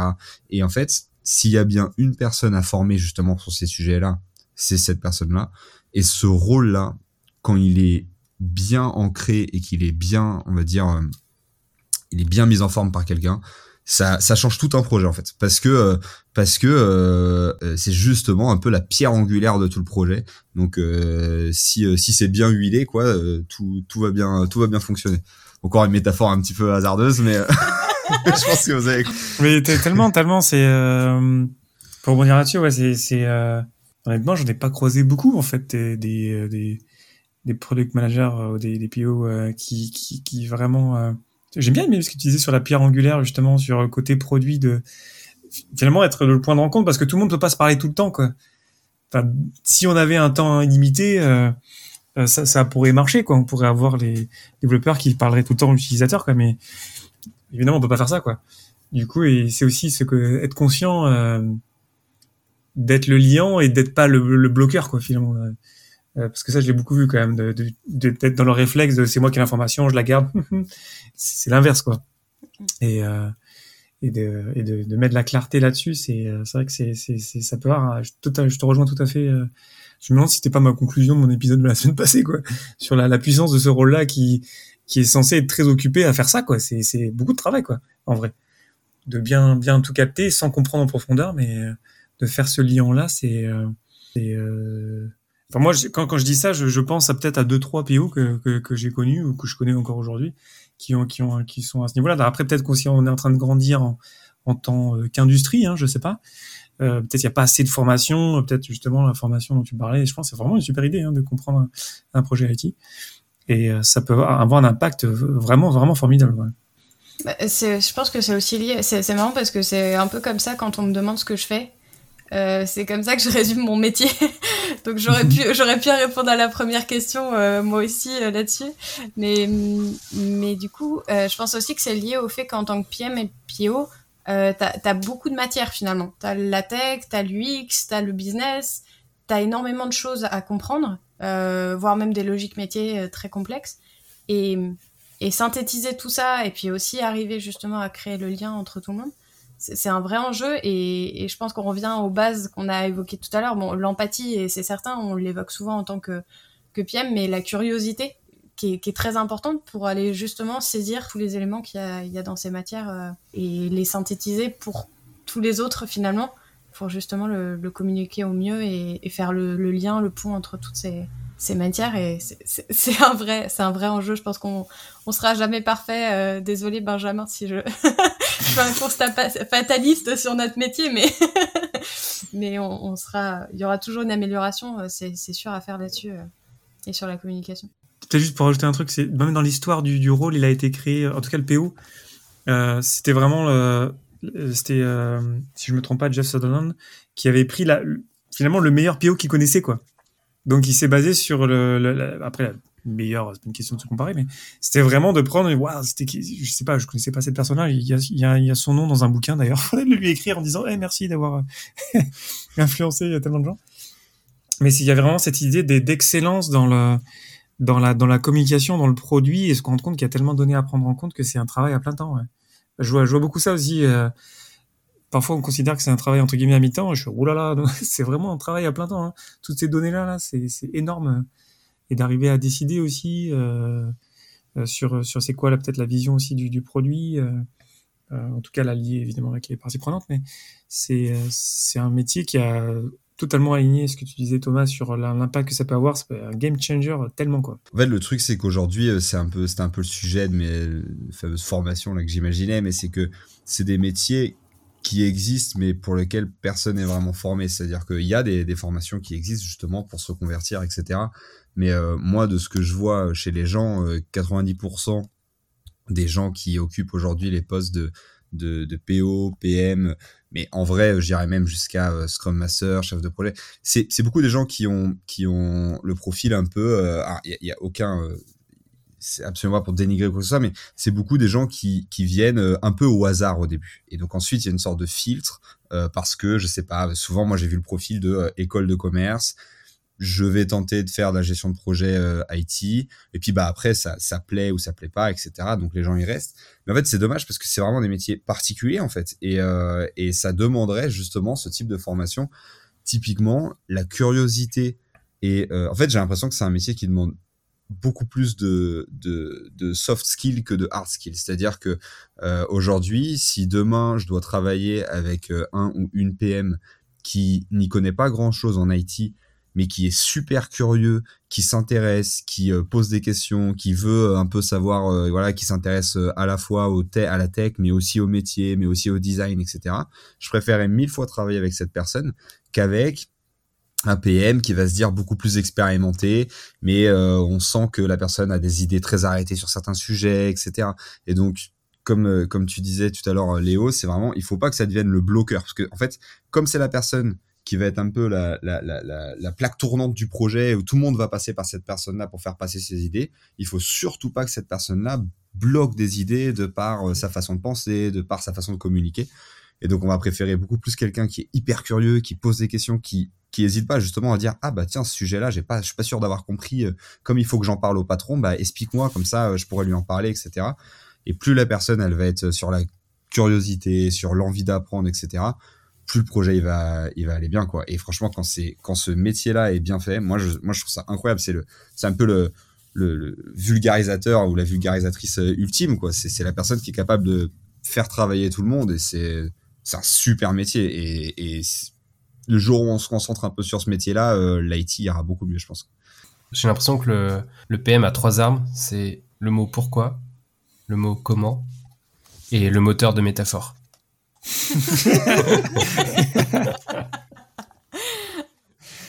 Paraît plutôt évident. Mais ouais, storytelling, il hein, faut raconter des histoires. Hein. Ah ouais, c'est un vrai skill. Et ce qui est un peu bizarre d'ailleurs avec ce métier de, tu parlais de soft skills, et c'est vrai que c'est un peu particulier. Tu T'apprends pas les soft skills, quoi. C'est, tu les développes, mais tu mhm. t'as pas d'école qui te forme à, à la curiosité. Euh. Même aujourd'hui, t'en as pas, enfin t'as pas vraiment d'école. Euh, moi, je vois passer pas mal de, effectivement de formations, de reconversion, etc. Euh, qui, qui sont, enfin des personnes qui l'ont fait sont assez pertinentes, qui posent les bases en tout cas, mais mais on n'apprend pas à être PM en fait. Et c'est vrai que on a beaucoup de gens qui viennent de l'entrepreneuriat, du marketing, de la tech aussi parfois, mais finalement on n'apprend pas à être PM quoi. Et moi, c'est un, truc que j'avais vraiment rencontré. Alors, il y a plein de ressources, hein. Euh, pour le coup, euh, il y a ce qu'il faut sur Internet, mais euh, il faut aussi avoir cette, bah, cette ouverture d'esprit, cette, cette, cette, volonté aussi de, et cette prise de conscience que les soft skills, justement, sont, sont clés et que peu importe l'information qu'on va amasser, c'est pas ça qui va forcément être, être décisif pour être un bon PM, quoi. Tellement, les, meilleurs POPM que, auxquels je pense là, qui, qui m'ont vraiment, l'impact qu'ils avaient incroyable, c'était vraiment en termes de soft skills incroyable. De compréhension, de, de reformulation, euh, de faire, de respecter aussi les rôles de chacun aussi. Justement, quand t'es la plaque tournante, c'est très tentant hein, de, de, de, de, faire tourner la plaque tout seul, quoi. Enfin, de, s'approprier aussi le truc. C'est euh, vraiment. Euh, c'est aussi des personnes qui, qui marquent aussi, j'ai l'impression d'ailleurs, euh, qui une influence sur des produits. Peut-être qu'on manque d'histoire aussi de, de, de, quels sont les meilleurs produits qu'on utilise au quotidien et qui, qui, qui est la personne qui était POPM. souvent, moi, dans mon podcast, je me plains d'outils où je trouve trop de bugs. Et euh, ça m'arrive souvent d'écrire euh, sur LinkedIn, euh, essayer de trouver les gens qui sont PO dans le projet en disant Hey, là, il y a un bug. Parce que je trouve ça insupportable, je trouve ça vraiment scandaleux. Euh, et à la fin de la journée, c'est cette personne-là qui doit prioriser euh, le fait qu'il n'y ait pas de bug. Quoi. Mais bref, là, je, je, je, dirais ça un peu. Quoi. Mais, mais ouais. On a plein de listes à faire. Des listes de bugs, des listes de, clair, métaphores. Des listes de bons produits, du coup. On va aller dans le. Mais d'ailleurs, justement, quand je partage des, des retours, euh, parce que moi, je fais partie sur la plaque tournante du produit euh, que c'est ce que ces personnes-là euh, développent. Je, souvent, je suis l'utilisateur. Et les, les, réponses des services clients sont tellement intéressantes sur justement, est-ce que c'est pris en compte les retours des utilisateurs? Est-ce que ça compte vraiment? Tellement de fois déjà, j'ai pas de réponse. Souvent, c'est c'est c'est une réponse à côté. Et très très rarement, c'est ah oui d'accord, merci. Euh, on a mis ça en gros dans notre backlog. Euh, et parfois, ça c'est déjà arrivé. Hein, que, alors je, dis, dis pas que j'étais le seul à avoir l'idée hein, ou à avoir le bug, mais euh, c'est un bon test, je trouve, des, des outils. Moi, ça m'arrive souvent de, de, choisir les outils avec lesquels je travaille ou que j'achète en me basant sur comment est-ce qu'ils travaillent, est-ce que est-ce que c'est pris en compte, parce que du coup, je, je sens qu'ils ils vont respecter quelque part le fait que j'ai des besoins et, et que euh, c'est leur boulot finalement de, de, faire en sorte que je sois content quand tu, en tant qu'utilisateur. En tant qu'utilisateur, j'arrive pas à parler. Mais ça, c'est, vrai que ça rejoint un peu aussi, euh, là je digresse, mais sur les, les roadmaps publics. Euh, Et mhm. ça, je trouve ça génial en fait. Euh, c'est, encore très peu fréquent, mais d'avoir euh, juste un, un Trello ou autre où les personnes peuvent juste euh, dire ce qu'elles veulent pour le produit et où tout le monde peut voter en disant ah ouais, ce serait génial, etc. Ça, je, trouve ça, je, trouve ça, génial en fait parce que clairement c'est bah, c'est pour ces personnes-là qu'on le fait. C'est pas euh, c'est pas c'est pas pour faire plaisir euh, aux fondateurs qu'on fait une feature quoi. Donc euh, je trouve ça je trouve ça juste génial et ça ça rejoint totalement ce que tu dis sur euh, même sur l'ego hein, de d'affirmer de mettre sa vision euh, publiquement en termes de d'humilité de c'est quelque chose quand même. Ouais, ouais totalement totalement et en plus, commercialement, c'est une super idée aussi, parce que ah vous voyez tous les outils, euh, je sais pas, euh, des outils comme Webflow, ce genre de choses, qui justement vont, vont avoir tendance à, à prendre en compte les retours. Donc, on va pouvoir euh, upvote, downvote euh, les, les, avis des gens et des autres. Commercialement, de toute manière, en plus, c'est super malin, parce que du coup, ils font un produit qui est un, qui rend un service à des gens, bon bah autant qu'ils rendent le, plus service aux gens. Et comme ça en plus les gens se sentent écoutés. Donc c'est une sorte de cercle vertueux. Euh, là où si on fait l'inverse on a vite fait d'avoir un cercle vicieux où euh, comme tu dis bah c'est quelqu'un qui a une idée très fermée de ah non mais moi je sais ce que les gens ils veulent. Et bon bah c'est c'est tout l'inverse de l'agilité. C'est que on, on, part du principe que ah on sait ce, on sait ce qu'il faut faire. On part dans un effet tunnel de, de six mois et on se retrouve avec un produit qui plaît à personne quoi. C'est peut-être ça la conclusion ouais. Pour résumer un petit peu aussi et conclure, quel est un peu l'élément phare que vous avez appris de cette discussion et que vous souhaiteriez peut-être mettre en place aussi euh, euh, dès demain, si c'est possible? Moi, je vais garder euh, ce que tu as dit, Thomas, parce que j'aime bien les métaphores, mais tu as dit aussi le métaphore et du concret. Et j'aimais bien ça. De pas oublier de, de raconter des histoires, mais il faut aussi les faire concrètes, ou en tout cas rajouter bien je pense que je le fais, mais je n'étais pas suffisamment conscient, donc je pense que ça va m'aider à, à, à, être euh, pas oublié. C'est bien beau de raconter des histoires, mais aussi d'être concret, quoi. Donc euh, merci pour ça. Après, il y a plein d'autres choses, mais en tout cas, c'est un, des possibles que j'ai. Et honnêtement aussi le la, la mini formation là, je vais clairement le faire euh, là où je travaille. C'est c'est je me dis mais ouais mais grave. Je connais des ouais des, des POPM qui, qui sont un peu en galère de pas assez comprendre euh, techniquement, sans, sans, comme tu l'as bien dit, euh, sans euh, devoir devenir développeur, quoi, ou développeuse. Mais je trouve que c'est une super idée, honnêtement. Ben, je t'en prie. trop, cool que, trop cool ça t'ait plu, quoi. Et euh, bah moi, bah moi je retiens pas mal les. Je connaissais pas du tout ce dont vous avez parlé, les liberating structures, toutes tes idées là du cercle de parole, etc. c'est c'est, enfin, je trouve ça hyper intéressant quand il y a un peu des des, des, petits jeux comme ça qui permettent de justement un peu forcer la discussion. Euh, surtout que moi, justement, comme je vous ai dit, euh, j'ai un peu du mal. C'est toujours un peu bizarre quand on dit qu'on est dev et qu'on a du mal avec le remote. C'est vrai que j'ai du mal à, organiser des choses euh, avec mes équipes en remote pour qu'on puisse discuter et tout. Donc, euh, donc ça, j'ai bien noté et, et, je trouve ça hyper intéressant d'avoir des, des, des, petits process qui aident les gens à discuter euh, parce qu'en fait, ça fait du bien, quoi. Donc, euh, donc c'est là, c'est moi qui te remercie parce que c'est pas mal, quoi. Je, je prends note. Plaisir. Que des aimants, en fait, finalement. Tout le monde s'en remercie. ouais, ouais c'est cool. ouais, c'est le but du podcast, c'était de se partager des, des choses et, et c'est trop cool que ça marche, quoi. C'est clair. Tout à fait. Euh, et deux petites questions pour, euh, pour terminer. Que diriez-vous à votre euh, vous d'il y a 10 ans pour être un meilleur communicant Alors c'est la phrase un peu un peu bête, mais euh, mais de d'oser avoir l'air bête justement. En gros, euh, tout à l'heure on parlait des soft skills et euh, on disait tiens c'est marrant les soft skills, bah c'est important quand on est product manager etc. et ça s'apprend pas. Moi, je pense que ça s'apprend un peu. C'est-à-dire que le truc, c'est que tout le monde est curieux, par exemple, je pense. C'est juste qu'on ose plus ou moins être curieux et que euh, bah souvent euh, quand on est à l'école etc euh, il suffit que une fois vous ayez posé une question et qu'on soit foutu de vous pour que après vous vous disiez ah ouais en fait bah, faut pas poser de questions dans la vie quoi parce que sinon on se moque de moi et, et du coup il y a des gens qui ont appris à creuser leur curiosité parce qu'ils sont pas tombés sur ces problématiques là et puis il y a des gens ça se trouve dès le départ ils se sont pris des coups et du coup ils ont dit bon ben j'arrête d'être curieux et je pense que le fait d'avoir peur d'avoir l'air bête c'est le truc qui nous bloque le plus parce que du coup, bah, on n'ose pas poser de questions. Donc du coup, à notre tour, quand on nous demande quelque chose, c'est le fameux euh, le fameux sujet où euh, bah voilà, moi quand je suis prof et qu'il y a un élève qui me pose une question dont je connais pas la réponse, eh ben je dis je connais pas la réponse et je te la ramène la prochaine fois. Mais euh, mais en fait, mais c'est mais c'est dur hein, parce que moi au début, j'ai pas tout le temps eu cette réflexion là pour être honnête.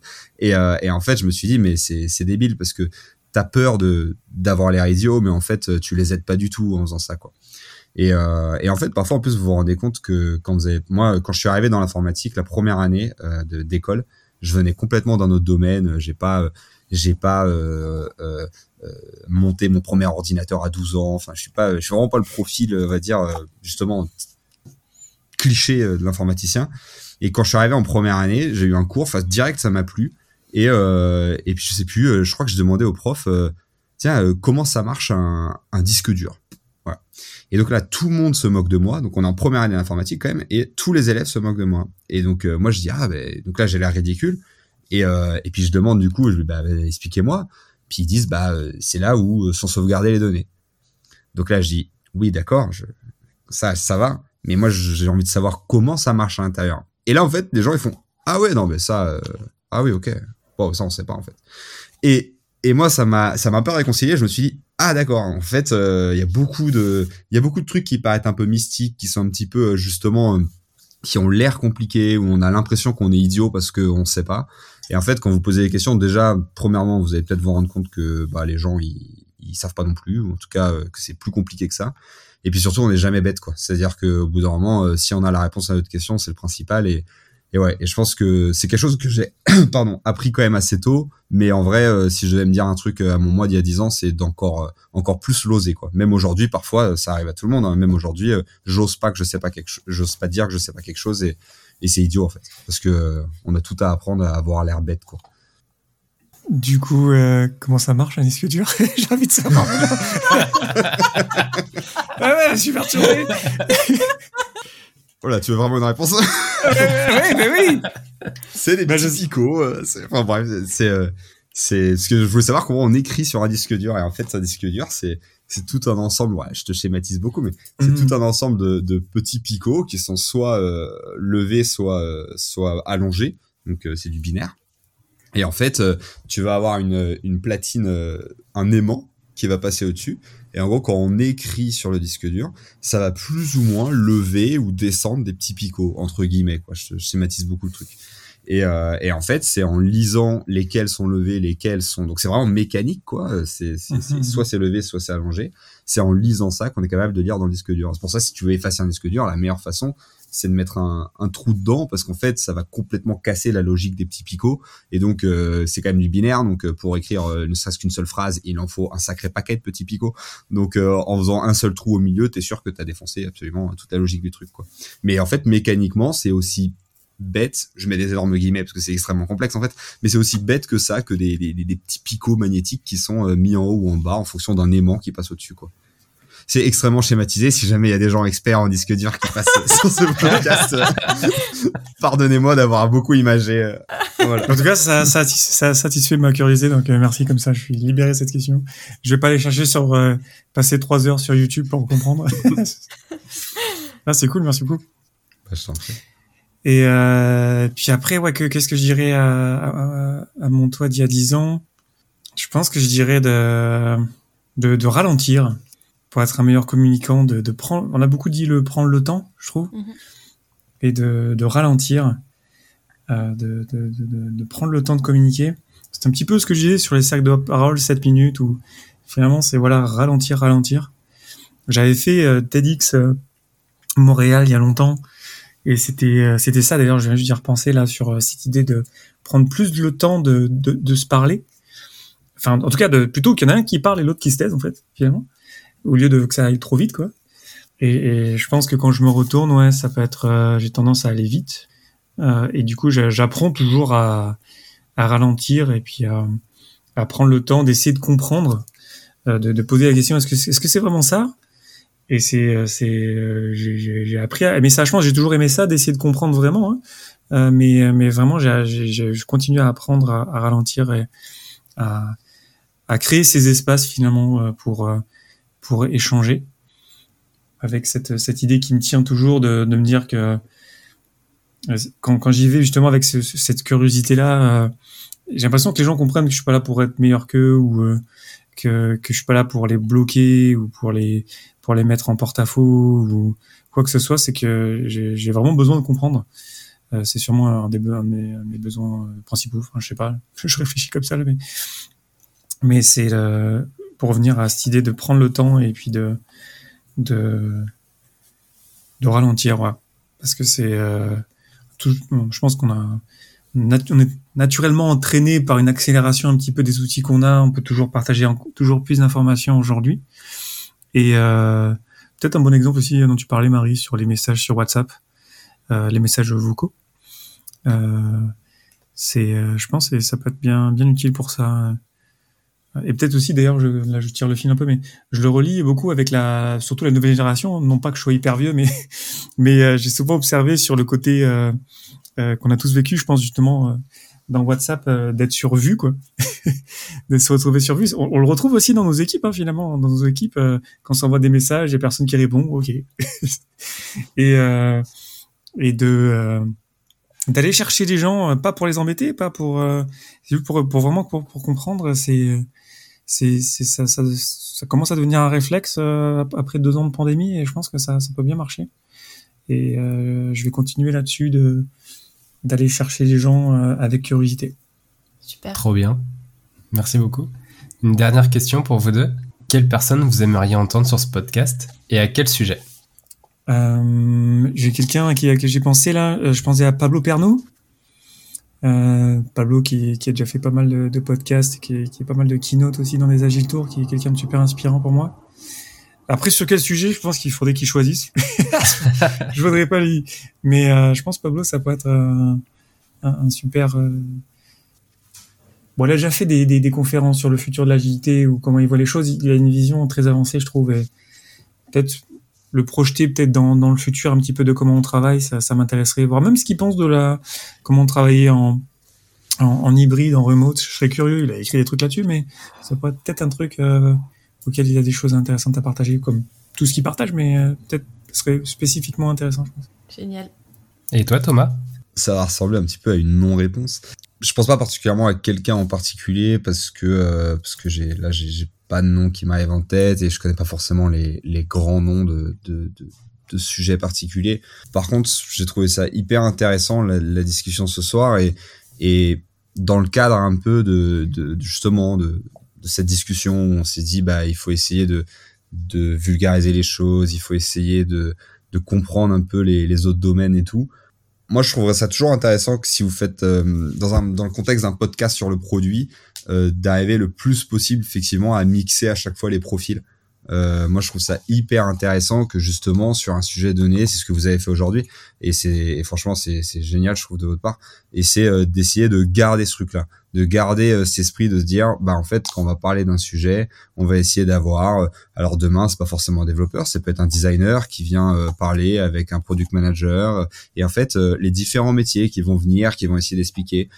J'ai pas de personne en particulier, parce que je trouve que alors ça, ça fait vraiment phrase euh, très euh, startup nation mais j'allais dire euh, tout le monde a quelque chose à dire c'est-à-dire euh, moi j'adore parler. À chaque fois que je parle à, un de mes amis souvent je suis un peu saoulant mais mais je leur parle un peu du boulot parce que j'aime bien qu'ils me disent je, dis tout le temps alors ça te plaît ce que tu fais euh, c'est quoi c'est quoi ton ton rôle et tout et en fait je trouve que même dans des petites boîtes même dans des, des, petits projets dans des grosses boîtes et tout en fait on entend des trucs super intéressants sur la manière de s'organiser sur la manière de travailler.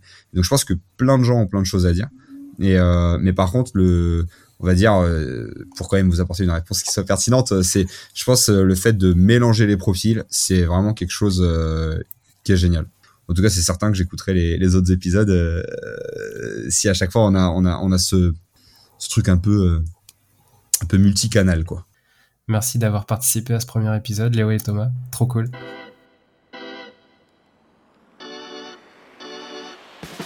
Merci de nous avoir écoutés. Nous espérons que vous avez passé un bon moment avec nous. Si vous avez aimé cet épisode, partagez-le autour de vous et mettez 5 étoiles sur votre appli de podcast.